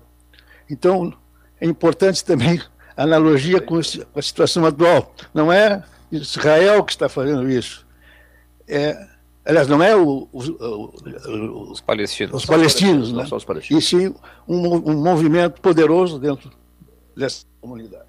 Recebi uma foto então, maravilhosa. Realmente, ah. só para encerrar, é, a imagem do Cristo talvez nos ajude a suportar esses absurdos. Eu recebi uma imagem maravilhosa do meu amigo João Paulo Rezende Russo, do Papa João Paulo II, é, no Muro das Lamentações. Né? E aí nós ficou, ficamos debatendo outro dia sobre o significado desse pontífice, né? a importância desse pontífice. 26 anos, 5 meses, 17 dias no trono de Pedro, o terceiro maior pontificado da história da igreja. Aí a gente chega num ponto, só para encerrarmos essa etapa e voltarmos à questão da, da, da Associação Rural de Pelotas, é, num mundo carente de líderes, de lideranças mundiais, quem são os líderes mundiais? Você, conta, você, você fica fazendo conta de cabeça, não sabe dizer, né? Num, num outro tempo se anotava numa folha de papel cinco, seis, né? Hoje não, né? Quem é o grande líder mundial hoje? Eu, eu sinceramente, não saberia responder, né? Agora, no período de João Paulo II, né? Olha o papel que ele exerceu na questão do muro de, da, da, do muro de Berlim, na, na, na derrubada do muro, na, no desmanche da União das Repúblicas Socialistas Soviéticas, etc, etc, etc, né? João Paulo II seria um grande líder, foi um Sem grande dúvida. líder mundial, né? Um homem que faz falta, né? Eu acho eu, é opinião minha pessoal, né? A capacidade de articulação, de diálogo, paciência infinita. O traço identificador de João Paulo II, Carol Wojtyla, é paciência infinita. Eu assisti a eleição dele, 16 de outubro de 1978, assisti, acompanhei a morte dele, no 2 de abril de 2005, 26 anos, 5 meses e 17 dias de pontificado. Esse é o meu líder, esse é o símbolo, esse é o vulto é, que eu lamento o mundo, o mundo, ter perdido. E um né? polonês que viveu os horrores da guerra. Ah, sim, um polonês que viveu os horrores da guerra, né? Um homem, um homem que marcou época, né? Num mundo carente de líderes, vocês concordam? Cadê, o, ca, cadê, os, cadê os líderes de hoje, né? Um belicoso demais, né? Que é o presidente Vladimir Putin, né? Sim, né? sim. É, e por aí vai, né? É. por aí vai. Não há um líder mundial. O presidente chinês, quem sabe? Eu né? ia, eu ia comentar é, ele, é, mas um líder econômico, né? É. Eu, eu, gostaria de ouvir a opinião do Cleiton sobre o líder Biden, que eu acho que seria, né? A gente tem, pela nossa cultura, pela história, uma expectativa do presidente dos Estados Unidos de ocupar este posto de líder do mundo, né? De ser Já... reconduzido, de ser reconduzido. E qual seria a sua visão sobre o Biden Ilustre Clayton. É, eu acho. Deu pro, pro presidente Biden, né? Certo, né? É, eu acho que. Eu acho que. Não, mas não é verdade? Eu, não, acho, que, né? é, eu acho que o Barack Obama, que tem uma linha política igual a do Biden, exerceu uma liderança muito maior que a dele, né? O Biden não conseguiu se transformar num líder. Mas né? longe de um Ronald Reagan, né? Muito líder, longe de um Ronald ah, Reagan, muito, muito, de um muito, Churchill, de uma as Margaret pessoas, Thatcher. As pessoas falavam mal do, do Reagan. Diziam, não, um atorzinho de Hollywood. Foi um dos grandes não, presidentes um norte-americanos. Atorzinho de Hollywood, não. É. Olha só com quem ele estabeleceu eh, laços fortes e, e, e, marcou época. Marcou época, né? Com toda a sua, de repente, fragilidade intelectual, né, doutor Nelson? De repente, com toda a sua fragilidade intelectual, se é que tinha não essa fragilidade tinha, intelectual. Tinha tiradas né? fantásticas. Né? Agora, ele, ele exerceu um papel muito importante, muito, né? Muito, muito, muito, muitíssimo, muitíssimo, muitíssimo importante. Eu acho, Rodrigo, o, o, presidente Biden, Joe Biden, quer dizer, já numa fase assim que uh, ele já foi muito tempo senador, vice-presidente, presidente, né?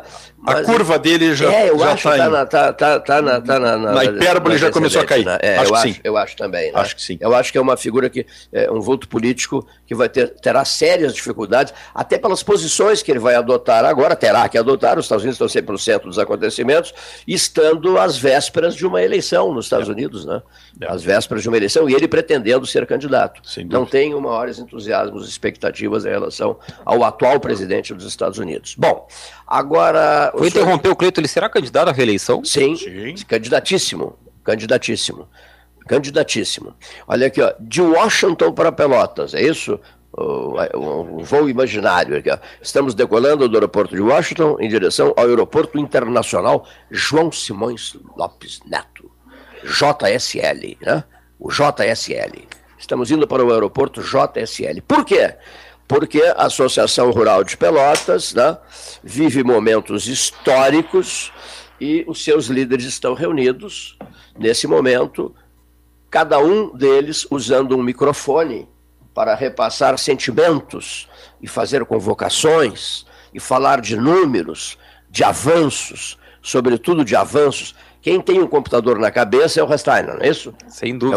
É não se pode, sob hipótese nenhuma, não poderemos sair daqui hoje sem que o Fernando Resteiner ligue o seu computador e ofereça todos os números possíveis e necessários ao sucesso, inclusive, do, do, do evento. Tô certo? Sem dúvida. Então, como eu diria e me pediria Fernando Lessa Freitas, frase famosa que ele sempre usou e eu me deliciava com essa frase: já falaste demais pro teu tamanho. é com vocês agora. Bom, obrigado, Cleiton. Vou, presidente Augusto, me dá licença, vou começar a falar um pouco e, e eu tenho a satisfação esse ano de receber essa, essa homenagem do mérito rural da Associação Rural de Pelotas. E quando a gente recebe, Cleiton, ouvintes, senhoras e senhores, uma homenagem de uma entidade de 125 anos, com a história que a Associação Rural de Pelotas tem, a gente não tem como não ficar envaidecido. Eu fico muito honrado com essa distinção. E mesmo porque a nossa família, eh, eu sou a quinta geração de uma família de produtores rurais, a nossa família tem uma ligação forte com a história da Associação Rural de Pelotas. E aí, se o Cleiton me permitir, eu vou puxar um pouquinho já, falar um pouquinho de história. Começar na primeira geração da minha família, é, que foi Coronel Pedro Luiz da Rocha, da Rocha Osório, da nossa Praça Coronel Pedro Osório. E, e o Coronel Pedro Osório é, foi um grande charqueador, mas teve um dos grandes legados que ele deixou para a nossa região foi justamente a transição da exploração do charque para exploração comercial e econômica da lavoura de arroz na região, que foi uh, o início de uma atividade uh, com fins comerciais, que foi a lavoura de arrozeira implantada pelo Coronel Pedro Osório aqui na nossa região, uma vez que naquela época existiam pequenos canteiros de arroz para consumo próprio, mas o arroz não era enxergado na região como uma atividade econômica, uma atividade industrial que pudesse trazer desenvolvimento para a região.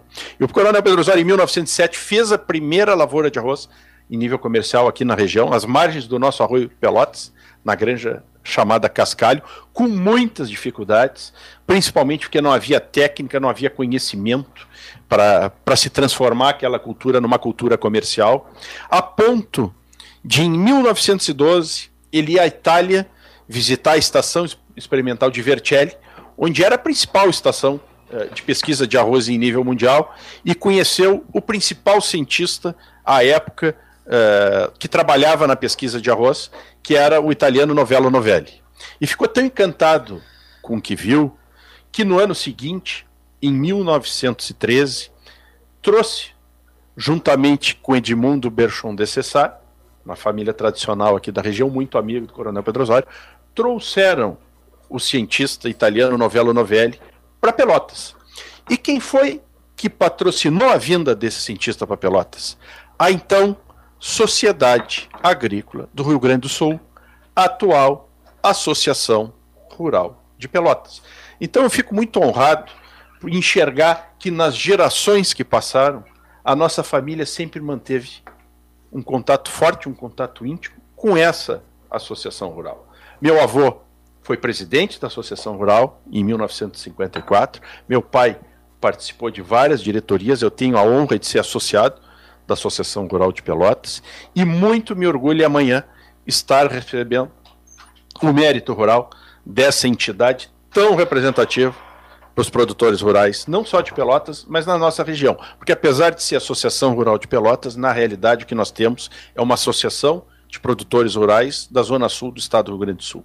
Então, presidente Augusto, eu gostaria de público agora, aproveitando o microfone do 13 horas, Paulo Gastal, de agradecer aos associados da Associação Rural que indicaram meu nome e à diretoria da Associação Rural de Pelotas por ter ratificado a, a minha escolha para receber no dia de amanhã o mérito rural. Gostaria de começar o programa assim, falando perfeito, perfeito. com esse agradecimento. E, e de lá para cá, né, a partir dessa transição, da mudança de, de, perfil econômico do charque para o arroz, a, a, região teve né, uma evolução, né, Fernando? nesse setor, né? e passou a ser uma referência. Sem né? dúvida, Paulo. Eu, eu costumo Tanto na indústria dizer, quanto no plantio. Nós temos que nos orgulhar do setor urizícola do Estado do Rio Grande do Sul. Eu não canso de dizer, nós conhecemos a lavoura de arroz norte-americana, e a lavoura de arroz do Estado do Rio Grande do Sul é melhor do que a lavoura de arroz norte-americana. Nós somos mais eficientes, o nosso produto é de melhor qualidade e a nossa lavoura é de melhor sustentabilidade em função dos sistemas produtivos que nós implantamos aqui na Zona Sul. Nós, eh, na década de 90, eu sempre costumo dizer que eu, eu reputo a década de 90 como uma década perdida para o setor agropecuário da nossa região. Foi uma década muito dura, onde nós tivemos sérios problemas dentro da porteira e tivemos sérios problemas fora da porteira. Fora da porteira, eu começaria falando do nosso Mercosul. Quando nós instituímos o Mercosul, nós trouxemos um problema, principalmente para a metade sul do Rio Grande do Sul, uma vez que os parceiros, países parceiros do Mercosul, só poderiam nos oferecer os produtos que nós produzíamos internamente aqui no nosso estado, em contrapartida à produção industrial do Sudeste brasileiro, que era escoada para esses países. E na medida que esses produtos, carne, leite, arroz, começaram a invadir uh, o nosso estado e o nosso país, nós assistimos uma, um de, uh, uma depreciação dos nossos preços. De aliás, aliás, hoje, aliás, nesse momento, está acontecendo um protesto de trabalhadores e produtores da área da, de, do, do, leite, leite né, tanto em Jaguarão quanto lá em, em, Livres, ali em Uruguaiana, fechando fronteiras. Uh, com essa pauta. Né? Exatamente. Esse, é, esse é o problema, o cuidado que nós temos que ter, Paulo. E a gente, quanto representante classista, eh, a gente faz questão de colocar isso. As nossas demandas para o governo não devem ser protecionistas. Nós não devemos fechar o nosso Estado, nós não devemos fechar o nosso país à concorrência. Agora, o que nós não podemos admitir é que países que subsidiem a sua produção e por isso tragam uma vantagem artificialmente competitiva para os seus produtos, coloquem essa produção no nosso país e aí sim depreciando a produção interna. Eu tenho certeza que o produtor de, de, leite gaúcho não tem medo de concorrer com o produtor de leite uruguai, produtor de leite argentino, desde que concorra sobre as mesmas condições. Agora, concorrer contra produtores que trazem no seu produto subsídios governamentais, aí é injusto. E essa é a grande crítica, a grande briga que hoje o setor leiteiro tem que o governo proteja esse setor de subsídios externos, que são muito fortes. Uh, o leite é, talvez seja um dos produtos mais subsidiados em termos mundiais. E o nosso país, nós não temos condição de subsidiar produtor e talvez não seja nem desejável subsidiar produtor, porque isso conduz à ineficiência muitas vezes. Né? Agora, os nossos produtores não podem ser largados à concorrência contra subsídios estrangeiros, e é isso que nós estamos vivendo no dia de hoje. Fernando, eu estou enganado ou é um cenário um pouco parecido com o da, do pêssego aqui na região de Pelotas? Exatamente, Augusto. E nós sabemos o, o que, que aconteceu. na região, é, exatamente. Né? A então... derrocada da, da indústria do pêssego, o prejuízo que trouxe é. é, para a nossa região. Então nós já temos exemplo dentro de casa, né? De como não fazer, né? E são perfis de propriedade que têm dificuldade de, de, trans, eh, eh, de terem uma transição para algum outro tipo de cultura porque são pequenas propriedades, pequenos produtores que tem, que não enxergam hoje outras alternativas para abandonar a produção de leite. Então esse problema que está acontecendo com o leite, além de ser um problema econômico, é. ele certamente vai ter um, uma muitos conotação migraram, social muito forte. Muitos migraram para o tabaco, mas com muita dificuldade, muita difícil. Né, Paulo? hoje um... Agora eu vi um movimento que a indústria uh, que né, produz o, o, o, leite, que coloca na caixa para chegar na gôndola, né, para o nosso ouvinte urbano entender, eh, ela também está fazendo um papel que é um pouco né, desalentador para o produtor, porque ela, ela que está importando o leite em pó, com esse subsídio na, que o Uruguai e a Argentina dão, com preços bastante convidativos, e obviamente, desvirtua um pouco é. o papel da indústria, porque quebra um pouco a cadeia, quebra Sem a cadeia, né? Porque a, a indústria ela, ela é elo importante na cadeia da produção. Eu vou, eu vou fazer uma analogia. Porque daqui a pouco, quando terminar Acaba todo mundo, quebra Vamos todo mundo. terminar. Quebra todo mundo. Por exemplo, Aconteceu o subsídio no Uruguai e na Argentina, que as coisas mudarem, o mercado ou o câmbio não estiver favorável. Não, vai, pode ser tarde, que o produtor vai estar. Tá é. Mas esse, esse modelo é tão irracional, Paulo, que quebra todo mundo. Primeiro quebra o produtor, depois quebra a indústria. Mas todo mundo quebra. Isso aconteceu com a indústria de conserva que nós assistimos. No primeiro momento quebrou o produtor, no segundo momento quebrou a indústria. Uh, o que eu digo, isso nós aprendemos na lavoura de arroz. Há uma tendência, felizmente nós vivemos um capitalismo, né? mas o capitalismo ele não é perfeito. As cadeias produtivas, uh, quando desorganizadas, nós temos a tendência de assistir uma autofagia. O que, que eu quero dizer com isso? Num primeiro momento, um determinado setor, por exemplo, o setor industrial, transfere a sua ineficiência, a sua incapacidade ou as suas dificuldades para o produtor. O produtor que não tem para onde correr absorve essa conta, Através mas não aguenta através do preço. Mas não aguenta e acaba sucumbindo ali adiante, e essa indústria deixa de ter um fornecimento do, do seu fornecedor que quebrou e ela quebra junto. Como é que isso não acontece? O que, é que nós temos que fazer para isso não acontecer? Nós temos que trabalhar as cadeias para buscar alternativas. Como é que nós fizemos isso no arroz? O arroz, em determinado momento, estava caminhando para o fim. Eu me lembro, na década de 90, havia inclusive uma discussão que o futuro da lavoura de arroz não era no Rio Grande do Sul. O futuro da lavoura de arroz era o centro-oeste brasileiro com arroz de sequeiro. Nós estávamos enxergando o fim da lavoura de arroz no estado do Rio Grande do Sul. Algumas indústrias locais começaram a montar filiais no centro-oeste porque enxergavam que aqui nós não teríamos mais matéria-prima. E o que, que mudou isso? Isso começou a mudar quando o setor se deu conta que nós precisávamos ir para o mercado externo. E quando nós começamos a abrir o mercado de exportação principalmente de arroz em casca, os números começaram a se modificar. Por quê? Porque o produtor passou a ter uma alternativa. Ou eu vendo, ou eu comercializo meu produto para minha indústria local, ou eu exporto em casca o meu produto. Então nós começamos a ter uma referência de preços, que era o mercado internacional. Então o que, que acontecia naturalmente, normalmente nas safras? Março, colheita de arroz do estado do Rio Grande do Sul. As indústrias em ebulição recebendo produtos, uh, volume estratosférico de produto entrando na indústria e o produtor precisando vender para fazer caixa. O que, que acontecia com o nosso preço? Desabava nosso cliente abarrotado de produto e o produtor querendo ofertar mais, vender mais porque precisava fazer caixa. Quando nós abrimos... a briga com o governo para fazer o estoque regulador. Que era um caos. Isso foi um dos grandes erros e nós nos demos conta disso. Em determinado momento nós achávamos que a solução para o problema era o governo que o governo tinha que comprar e formar estoques públicos. Foi o maior equívoco que nós cometemos. E nos demos conta disso. É melhor nós sangrarmos por um determinado momento, diminuirmos, readequarmos a área à demanda de arroz que nós temos, do que nós formarmos estoques públicos artificialmente através do governo, porque a partir daí, meu amigo, historicamente, enquanto nós temos estoques públicos de arroz, o arroz não vale o preço não anda, o preço não caminha. Então nós criávamos um câncer no mercado para resolver, tentar resolver um momento de dificuldade. E esse câncer continuava por anos a fio nos atrapalhando. Então, na medida que nós abrimos o mercado externo para o arroz em casca, nós passamos a ter na safra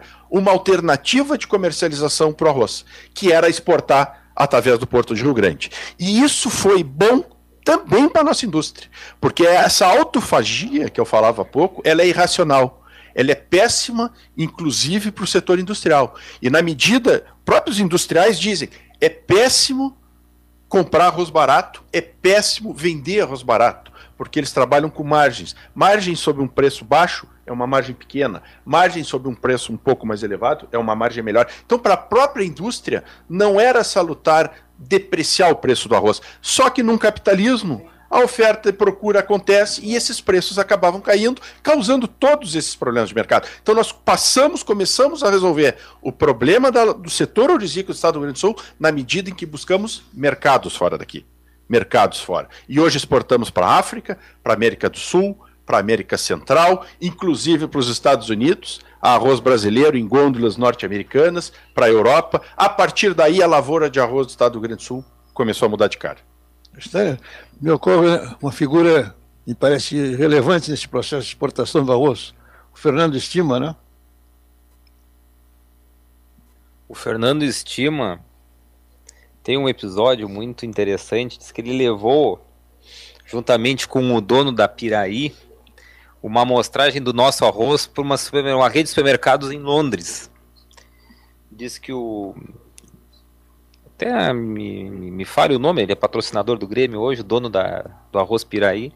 Levou uma panelinha e cozinhou na frente do dono da rede de supermercados, cozinhou o arroz e deu para ele experimentar uma maneira de vender e de fazer um convencimento de, da, da qualidade do nosso produto. Porque, Fernando, o nosso arroz penetra no mercado pela sua qualidade, Sem não pelo alguma. seu custo. Sem dúvida não pelo seu preço. Exatamente. Não e pela política que está estabelecida no leite hoje. E nessa linha, Augusto, nós tivemos uma, um, um, mercado excepcional que foi conquistado no ano passado com auxílio, diga-se de passagem, da ministra, ministra Tereza Cristina, que foi o mercado mexicano. O mercado mexicano hoje é um grande comprador de arroz brasileiro e tradicionalmente os mexicanos compravam arroz norte-americano havia uma série de barreiras impostas pelos norte-americanos para que o arroz gaúcho chegasse ao México. Na medida que foram derrubadas essas barreiras e o México conheceu o arroz gaúcho, não querem mais saber de arroz americano.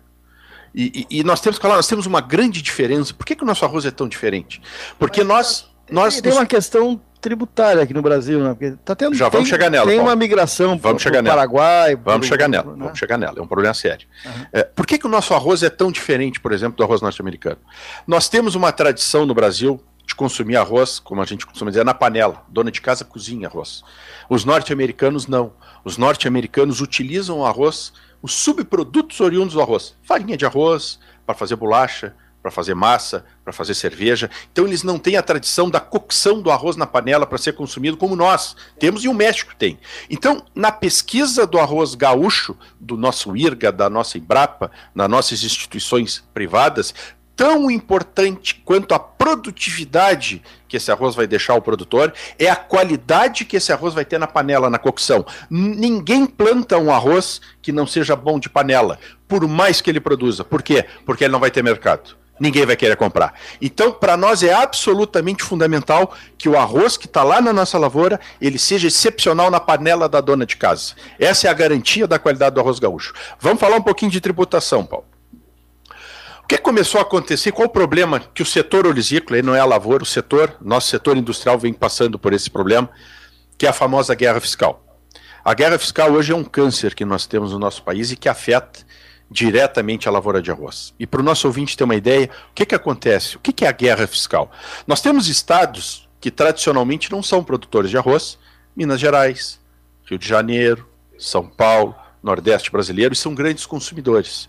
É, esses estados praticamente zeram as suas alíquotas de ICMS porque não são produtores eles não vão ter perda de arrecadação nenhuma porque não há lavouras de arroz nesses estados. E com esse benefício fiscal, importam arroz diretamente dos países vizinhos do Mercosul, hoje principalmente do Paraguai. Então, esse arroz paraguaio por questões tributárias, chega aos principais centros consumidores brasileiros com vantagens competitivas sobre o arroz gaúcho. E nós não temos como chegar e imaginar que o governador Eduardo Leite, num estado como o nosso, que tem dificuldade de pagar a folha de pagamento, vai abrir mão de 700 milhões de reais por ano, que é a arrecadação de CMS do arroz gaúcho. Nós estamos tentando juntamente com o setor industrial, uh, modalidades uh, diferenciadas, como o Paraná já fez para outros produtos, para tentar viabilizar ou diminuir um pouco esse impacto dessa guerra fiscal aqui no estado do Rio Grande do Sul. Quando é que nós vamos resolver isso? Quando for aprovada a reforma tributária. Essa reforma tributária resolve a guerra fiscal no nosso país e vai resolver uh, a questão da guerra fiscal do arroz do Rio Grande do Sul. Qual é a nossa preocupação? É o tempo que isso vai levar. Isso, pelo menos depois de aprovado, vai levar uns 4, 5 anos até isso estar plenamente eh, funcionando, essas questões, essas modificações tributárias. E talvez nós não tenhamos esse tempo. Nós vamos ter que ter a sensibilidade do nosso governo para abrir mão de algumas coisas para ganhar lá adiante. é, do jeito que nós estamos hoje, está muito complicado para a nossa indústria. E realmente está. Ela não tem condições de competir por questões tributárias com esse arroz que está entrando diretamente do Paraguai com benefícios fiscais. Gastão, eu gostaria de. Estou sentando? Sim. Sim. Eu gostaria de fazer um, também uma reflexão. Pela minha idade. Com certeza, com certeza. tenho é, tendência a voltar ao passado. E me recordo, ouvindo o Restanes falar, nessa, e o nosso presidente aqui da Associação Rural à minha frente, me ocorre que também no passado ah, houve essa aproximação, do, essa formação quase de uma parceria intensa entre a Associação Rural e o Sindicato Rural, na pessoa do Daniel Garcia, quando assumiu a presidência do sindicato, que, anterior, que naquele momento havia, vivia uma certa cisão entre a agronomia e a rural. Bem lembrado. E agora, desde então, se formou essa parceria que se fortaleceu agora enormemente com a presença do Restânia no sindicato e do Garcia aqui na rural. É, tem raízes históricas, então. Mas eu quero ir mais longe. A Associação Rural foi o, o berço, por assim dizer, da ideia de formação da, da. Chegou a ser criada uma entidade eh, de associações eh, rurais do Rio Grande do Sul que deu origem à Farsul. E eu, por falar em Farsul, eu quero encerrar minha, minha participação aqui nesse momento e agradecer a oportunidade, dizendo que, ouvindo, não agora, mas de muito tempo, o pensamento e a, a forma de manifestação do Restanger, tenho a certeza de que teremos ele na presidência da Farsul muito breve. Obrigado pela gentileza, doutor Gilberto. senhor. Muito obrigado. Para a felicidade geral, para, para a felicidade geral do agronegócio do Rio Grande do Sul. Por amor de... Obrigado. Essa não é nada notado, pessoal, nada Capacidade é o que não Uma falta, né, Paulo? É, não tem dúvida, não tem dúvida. Não, sobre, é. Paulo. O agronegócio passou incólume sobre essa, esse processo todo que a gente viveu de pandemia. Foi, a, digamos, a, a retaguarda né, de todo, todo o país. Tu né, me permite, tem que, nós temos que fazer uma lembrança, nós tivemos uma perda muito grande do setor agropecuário essa semana. O Antônio Luiz Rocha Oliveira, que foi uma grande liderança do setor hortícola, faleceu. Uh, foi um grande líder num grupo Josapar, de uma família tradicional do nosso sul do Rio Grande do Sul, uma das maiores empresas uh, produtoras e beneficiadoras de arroz uh, da América Latina e que o, o Antônio, eu, eu conheci pouco ele, mas o meu pai me falava muito dele, tinha uma bela relação com ele, era um case de sucesso na época do grupo Joaquim Oliveira aqui na região, é, vários encontros de produtores, reuniões de produtores, era uma, era uma luz que iluminava naquela época a lavoura de arroz da nossa região como um referencial técnico, um referencial de eficiência, e perdemos, infelizmente, esse colega, essa liderança aqui na, na nossa região, mas que deixa um legado muito forte. Líder de mercado nacionalmente. Líder né? de mercado, construíram uma marca arroz fantástica. Está é, nas gôndolas norte-americanas, né? Tá nas gôndolas de arroz norte-americanas, é o arroz tio João, que acho que temos que nos orgulhar também da região dessa empresa, dessa, dessa sem dúvida, sem dúvida. Desse, desse case de sucesso aqui na nossa é, região. É então fazer esse registro aí da tristeza do, do setor em relação à perda do, do Antônio Oliveira. Perfeito.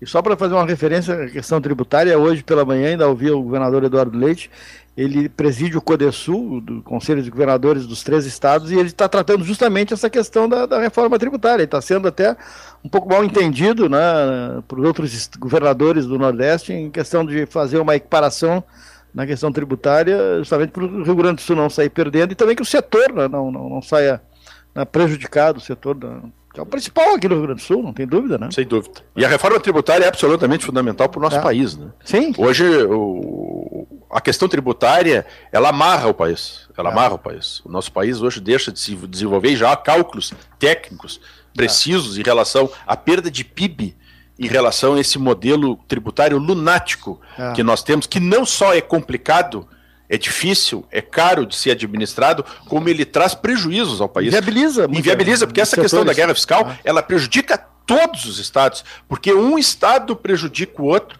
dentro desse processo de diminuição da alíquotas de produtos que não são produzidos naquele estado. Então, Minas Gerais prejudica o Rio Grande do Sul com arroz, o, o, o Rio Grande do Sul prejudica Minas Gerais no café, e, e com, nós começamos uma carnificina interna, esse é, é o termo. O Brasil hoje abrem uma filiais, carnificina né? tributária. Empresas abrem filiais fora do Rio Grande do Sul. Exatamente, para se aproveitar de, de funcionários. E aí, pra... e aí, Paulo, a nossa produção, a nossa industrialização deixa de ser racional claro. e passa a ser uma industrialização artificialmente feita em função de benefícios fiscais. Então, uma indústria que tinha que se estabelecer em Pelotas, ela vai para o centro-oeste brasileiro em função de benefícios fiscais, com uma irracionalidade total, uhum. fora do centro logístico, longe dos portos.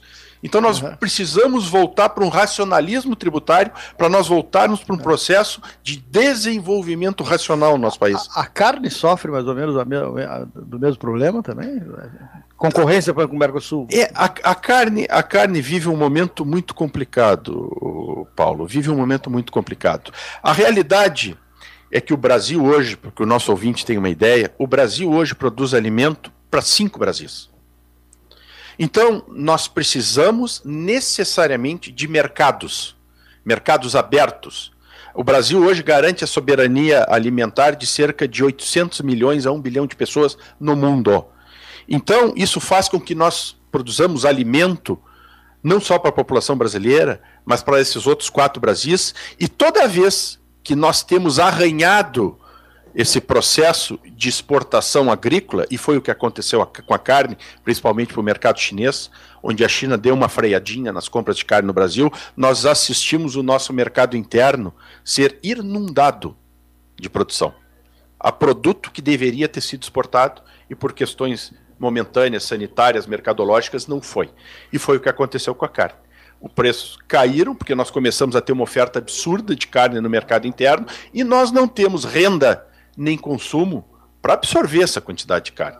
Então nós assistimos os preços caírem. Felizmente esse processo já começou a ser revertido e a comercialização de touros, presidente Augusto, aqui na Associação Rural de Pelotas, nessa expofeira, começa a mostrar que o nosso pecuarista está com uma visão otimista ali adiante. Os preços, acredito que estão se recuperando.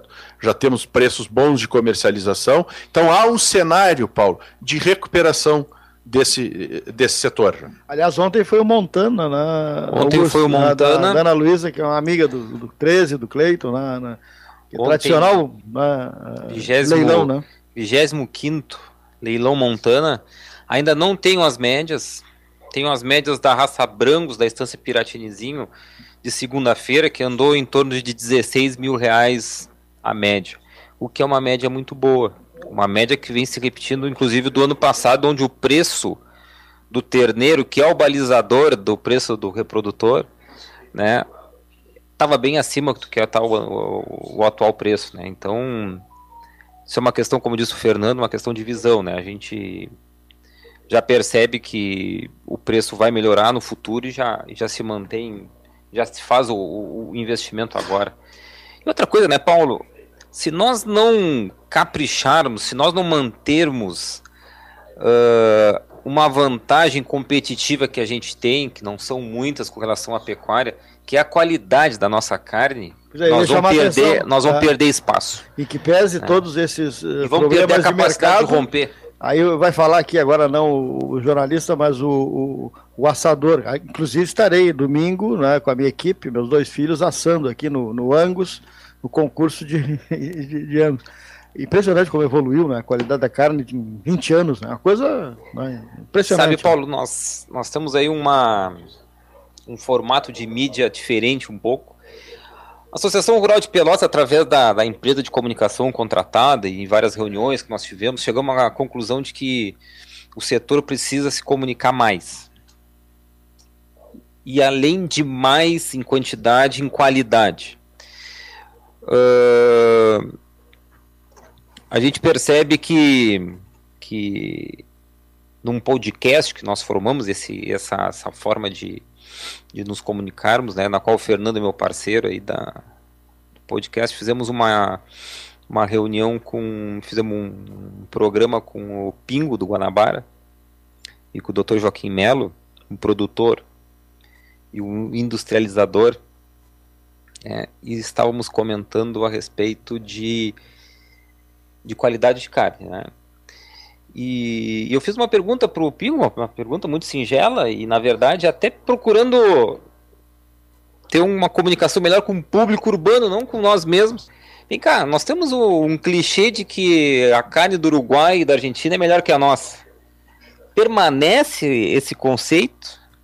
E a resposta do Pio, do Pio um grande conhecedor, é de que a nossa carne hoje não perde nada para a carne do Uruguai. Inclusive, ele acha que está até superior. E isso é uma coisa que nós temos que sempre estar em constante melhoramento, porque é a maneira de conquistar novos mercados. Né? A gestão de custos não, não nos permite competir, por exemplo, com o, com o mercado pecuário do Mato Grosso, de São Paulo. Né? Nós, nós não temos aí escala, né? Nós não somos um produtores de, assim a nível de, de, de, indústria, né? Que permita trabalhar com valores mais baixos, né? Em função da, da escala. Então cabe a nós estar em constante investimento e melhoramento. Assim como o agricultor precisa estar sempre né, investindo em termos de maquinário para melhorar a qualidade da planta, porque a gente colhe, porque a gente, o que a gente planta, né?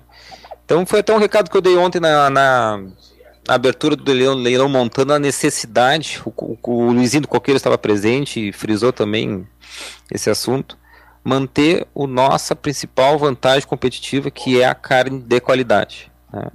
O Fernando fez, uh, fez referência à homenagem que ele recebe, o, o Gonzalez teve que sair, mas recebe também uma homenagem à, à medalha Nunes Vieira, né? Queria que tu falasse um pouco também. Não sei se Vou o Bertolino... Por o Bertolino Dr. Gilberto quer, complementa, por favor. Uh, Paulo, a Associação Rural de Pelotas anualmente presta uma homenagem ao uma pessoa que se destaca, né, como representante do meio, seja no, na questão política, uh, na representação profissional, né, de, de, de, como produtor rural, onde o, o agraciado será o, o Fernando Resteiner. E também faz uma homenagem para pessoas que prestaram ou que prestam serviço à Associação Rural de Pelotas. E foi de uma foi consensual aqui na diretoria da Associação Rural de Pelotas homenagear o Rodrigo Gonzalez com a medalha Nunes Vieira por serviços prestados à Associação Rural de Pelotas. Eu estive muito próximo dele na gestão que ele esteve à frente e o Rodrigo pegou um período muito difícil, né? o período da pandemia. Né? Difícil para todos os setores da, da sociedade. Né? Mas já que nós estamos aqui falando de associação rural, uh, a questão econômico-financeira foi muito prejudicial para nós. Né? A Associação Rural de Pelotas tem um parque grande, onde ela tem uma receita extremamente vinculada a eventos, e os eventos simplesmente se acabaram, né? Então, foi, um, foi muito desafiador. E o Rodrigo, uma pessoa vinculada à área de tecnologia, né, um produtor rural, mas também um tecnólogo aí de, de, de mão cheia, né, elaborou, puliu a ideia de fazer uma exposição digital, que foi pioneira no Brasil. E teve a, teve a Expo Inter Digital, foi antes da nossa, mas eles vieram aqui conversar conosco para saber o que, que nós estávamos elaborando. Né? Então nós servimos de informação e de exemplo para eles. E, e, foi um desafio muito grande, gente, não foi fácil. Foi uma prova de resistência da Associação Rural de Pelotas para não criar um hiato entre uma feira e outra. Se perde muito com isso, Paulo. Ficar um ano sem fazer uma exposição se perde muito, não tenha dúvida. Né? Principalmente a questão de exposição, de remates. Então, nada mais justo do que homenagear o Rodrigo pela, pelo seu perfil inovador. Perfeito. Doutor Centeno. Gastão, eu gostaria de complementar, partindo da, da manifestação do, do nosso presidente Garcia, com relação à carne, a questão de comunicação. Há poucos dias ocorreu um seminário virtual intitulado, não sei se muitos participaram, SOS da Pecuária Gaúcha interessantíssimo. E uma das conclusões, quase que unânimes, é de que o grande saída para o problema da carne no Rio Grande do Sul é a formação de uma instituição específica que pense a carne 24 Isto já existe no Mato Grosso, por exemplo, para não falar no Uruguai, que é nacional. Né? Bem, então, reforçando essa ideia que o que falta entre nós essa união e que haja uma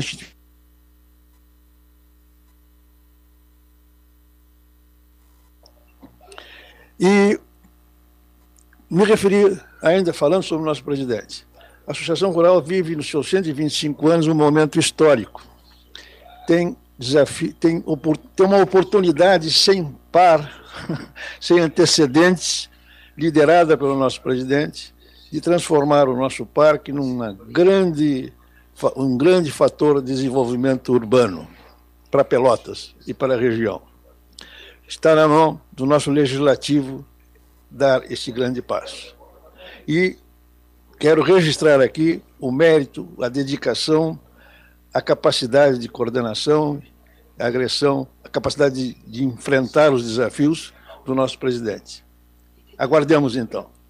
Agradecer, presidente Bertolino Prates, encontrei no Superfluo ontem. Prazer em vê-lo. Uma boa tarde a todos. É um privilégio estar aqui com vocês nessa mesa. Parabenizar nosso querido presidente.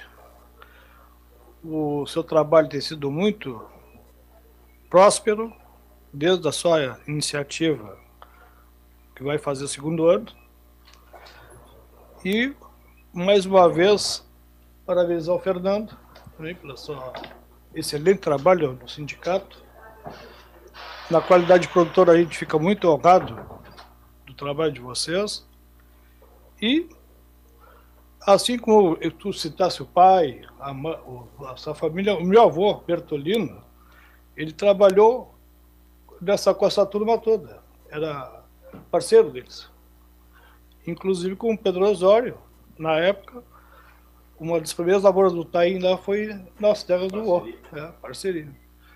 E isso aí muito me orgulho, né? Que a gente está também na, na, na, quarta geração, vamos dizer assim, né? Hoje eu, eu, posso estar aqui com meus filhos trabalhando lá, terminando plantio e tal, mas eu muito orgulhoso, assim, ó, essa, trabalhar com a terra para mim é excelente. A gente tem dificuldades, tem muita coisa para ser feita, entra governo, sai governo, uns acertam, outros erram, e a gente fica aqui na expectativa que as coisas melhorem. Mas, se o produtor não se unir, que a gente viu na época da, do pega pá pá, como eu digo, na época do arroz, que foi crítico, se a gente não se mobilizasse, fechasse estradas e fizesse movimentos, como estão fazendo os leiteiros agora, estava todo mundo na miséria. Então a hora de agir é assim, quando tem as crises tem que se juntar e tocar para frente. Maravilha. Sabe que, sabe que, nesses debates que ocorrem aqui na Expofeira de Pelotas e onde alguns nós mesmos estamos promovendo, estamos promovendo, né? Uma, um adjetivo, né, uma característica do produtor rural é a perseverança. É impressionante. É. Porque tem anos bons, tem anos médios, tem anos péssimos, e nós seguimos sempre acreditando no nosso negócio. Nós tivemos uma palestra muito interessante no turístico que vai vai se desbravar aqui na nossa região, que é, que é o setor, que é essa zona de Pedras Altas, Erval e Pinheiro Machado, através da vitivinicultura e da olivicultura e obviamente da, da criação da, da ovinocultura, né, do cordeiro, né? é. né? E, e, teve alguns relatos muito interessantes, né? Que, por exemplo, predadores da no setor da vitivinicultura, quando o pezinho tá novinho, né, tá recém foi implantado, o viado, a lebre, são predadores né, péssimos para a cultura. Né? E tu não pode matar o viado por uma questão legal, etc. E descobriu-se através da pesquisa, pesquisa, de que o cabelo humano, pelo cheiro, é um afugentador dos predadores. O César Lindemeyer foi atrás de barbearias, juntar cabelo na rua e distribuir nas cabeceiras das lavouras para maneira, uma maneira de afugentar os predadores. Você tem ideia do que, que é isso, gente? Impressionante, né? Isso é uma perseverança, é. você acreditar no seu negócio. Né? É. Fora as intempéries, né? Do é. clima, como teve uma época, teve o, o, Paulinho Centena perdeu, perdeu quase a metade da lavoura numa, numa geada muito severa que ocorreu de um, de um negócio que tem um fluxo de caixa muito difícil, né? Porque plantar plantar uma, uma cultura perene, mas que leva um determinado período para começar a fazer a colheita, o teu fluxo de caixa é muito complicado. E nesse meio tempo, tu tem uma, uma geada que dizima com a metade da tua lavoura. E, e segue aí, e, e acredita no negócio e, e, vai, e vai se perpetuar. É um futuro dessa região que vai ter um incremento de renda, eu vinha conversando com o Fernando, igual ou maior que a Zona Sul, aqui nessa região orizícola e de, de soja e de pecuária de corte, que, que a gente acredita e torce que dê certo, porque vai ter um incremento de renda naquela região muito bom, muito grande. Presidente Augusto Garcia, obrigado por nos receber mais uma vez aqui. Paulinho. Sucesso. Sem palavras para agradecer, um prazer, uma honra receber vocês aqui, uma tradição, uma tradição, né, Cleiton? Respeitar o passado, as tradições, né? As, as amizades. Nós estávamos conversando no início do programa aqui, né, a respeito do, do passado que não pode ser apagado, né, e sim perpetuado. Então, para nós 125 de... anos amanhã, né? em novembro, 45 anos do 13 horas. Fernando também, presidente do Sindicato Rural, obrigado. Obrigado, Paulo, obrigado, Cleiton, colegas aqui da mesa. Satisfação sempre participar do 13 horas, viu? Uma é. vez por ano eu garanto o ponto, viu, Cleiton? Aqui na Associação Rural de Pelotas. Doutor Nésio Garcia, Bertolino, doutor Centeno, obrigado, Jorge Alves, né? obrigado ao nosso Lucas Gonçalves, que está lá no terceiro andar da Católica, né? o Eric Barter. E o 13 horas volta na sexta-feira, né? Mas a, o www.pelotas13horas.com.br está no ar 24 horas com a programação 13, tá bom? Uma boa tarde a todos. Rádio Universidade AM, CYK 273, 1160 kHz.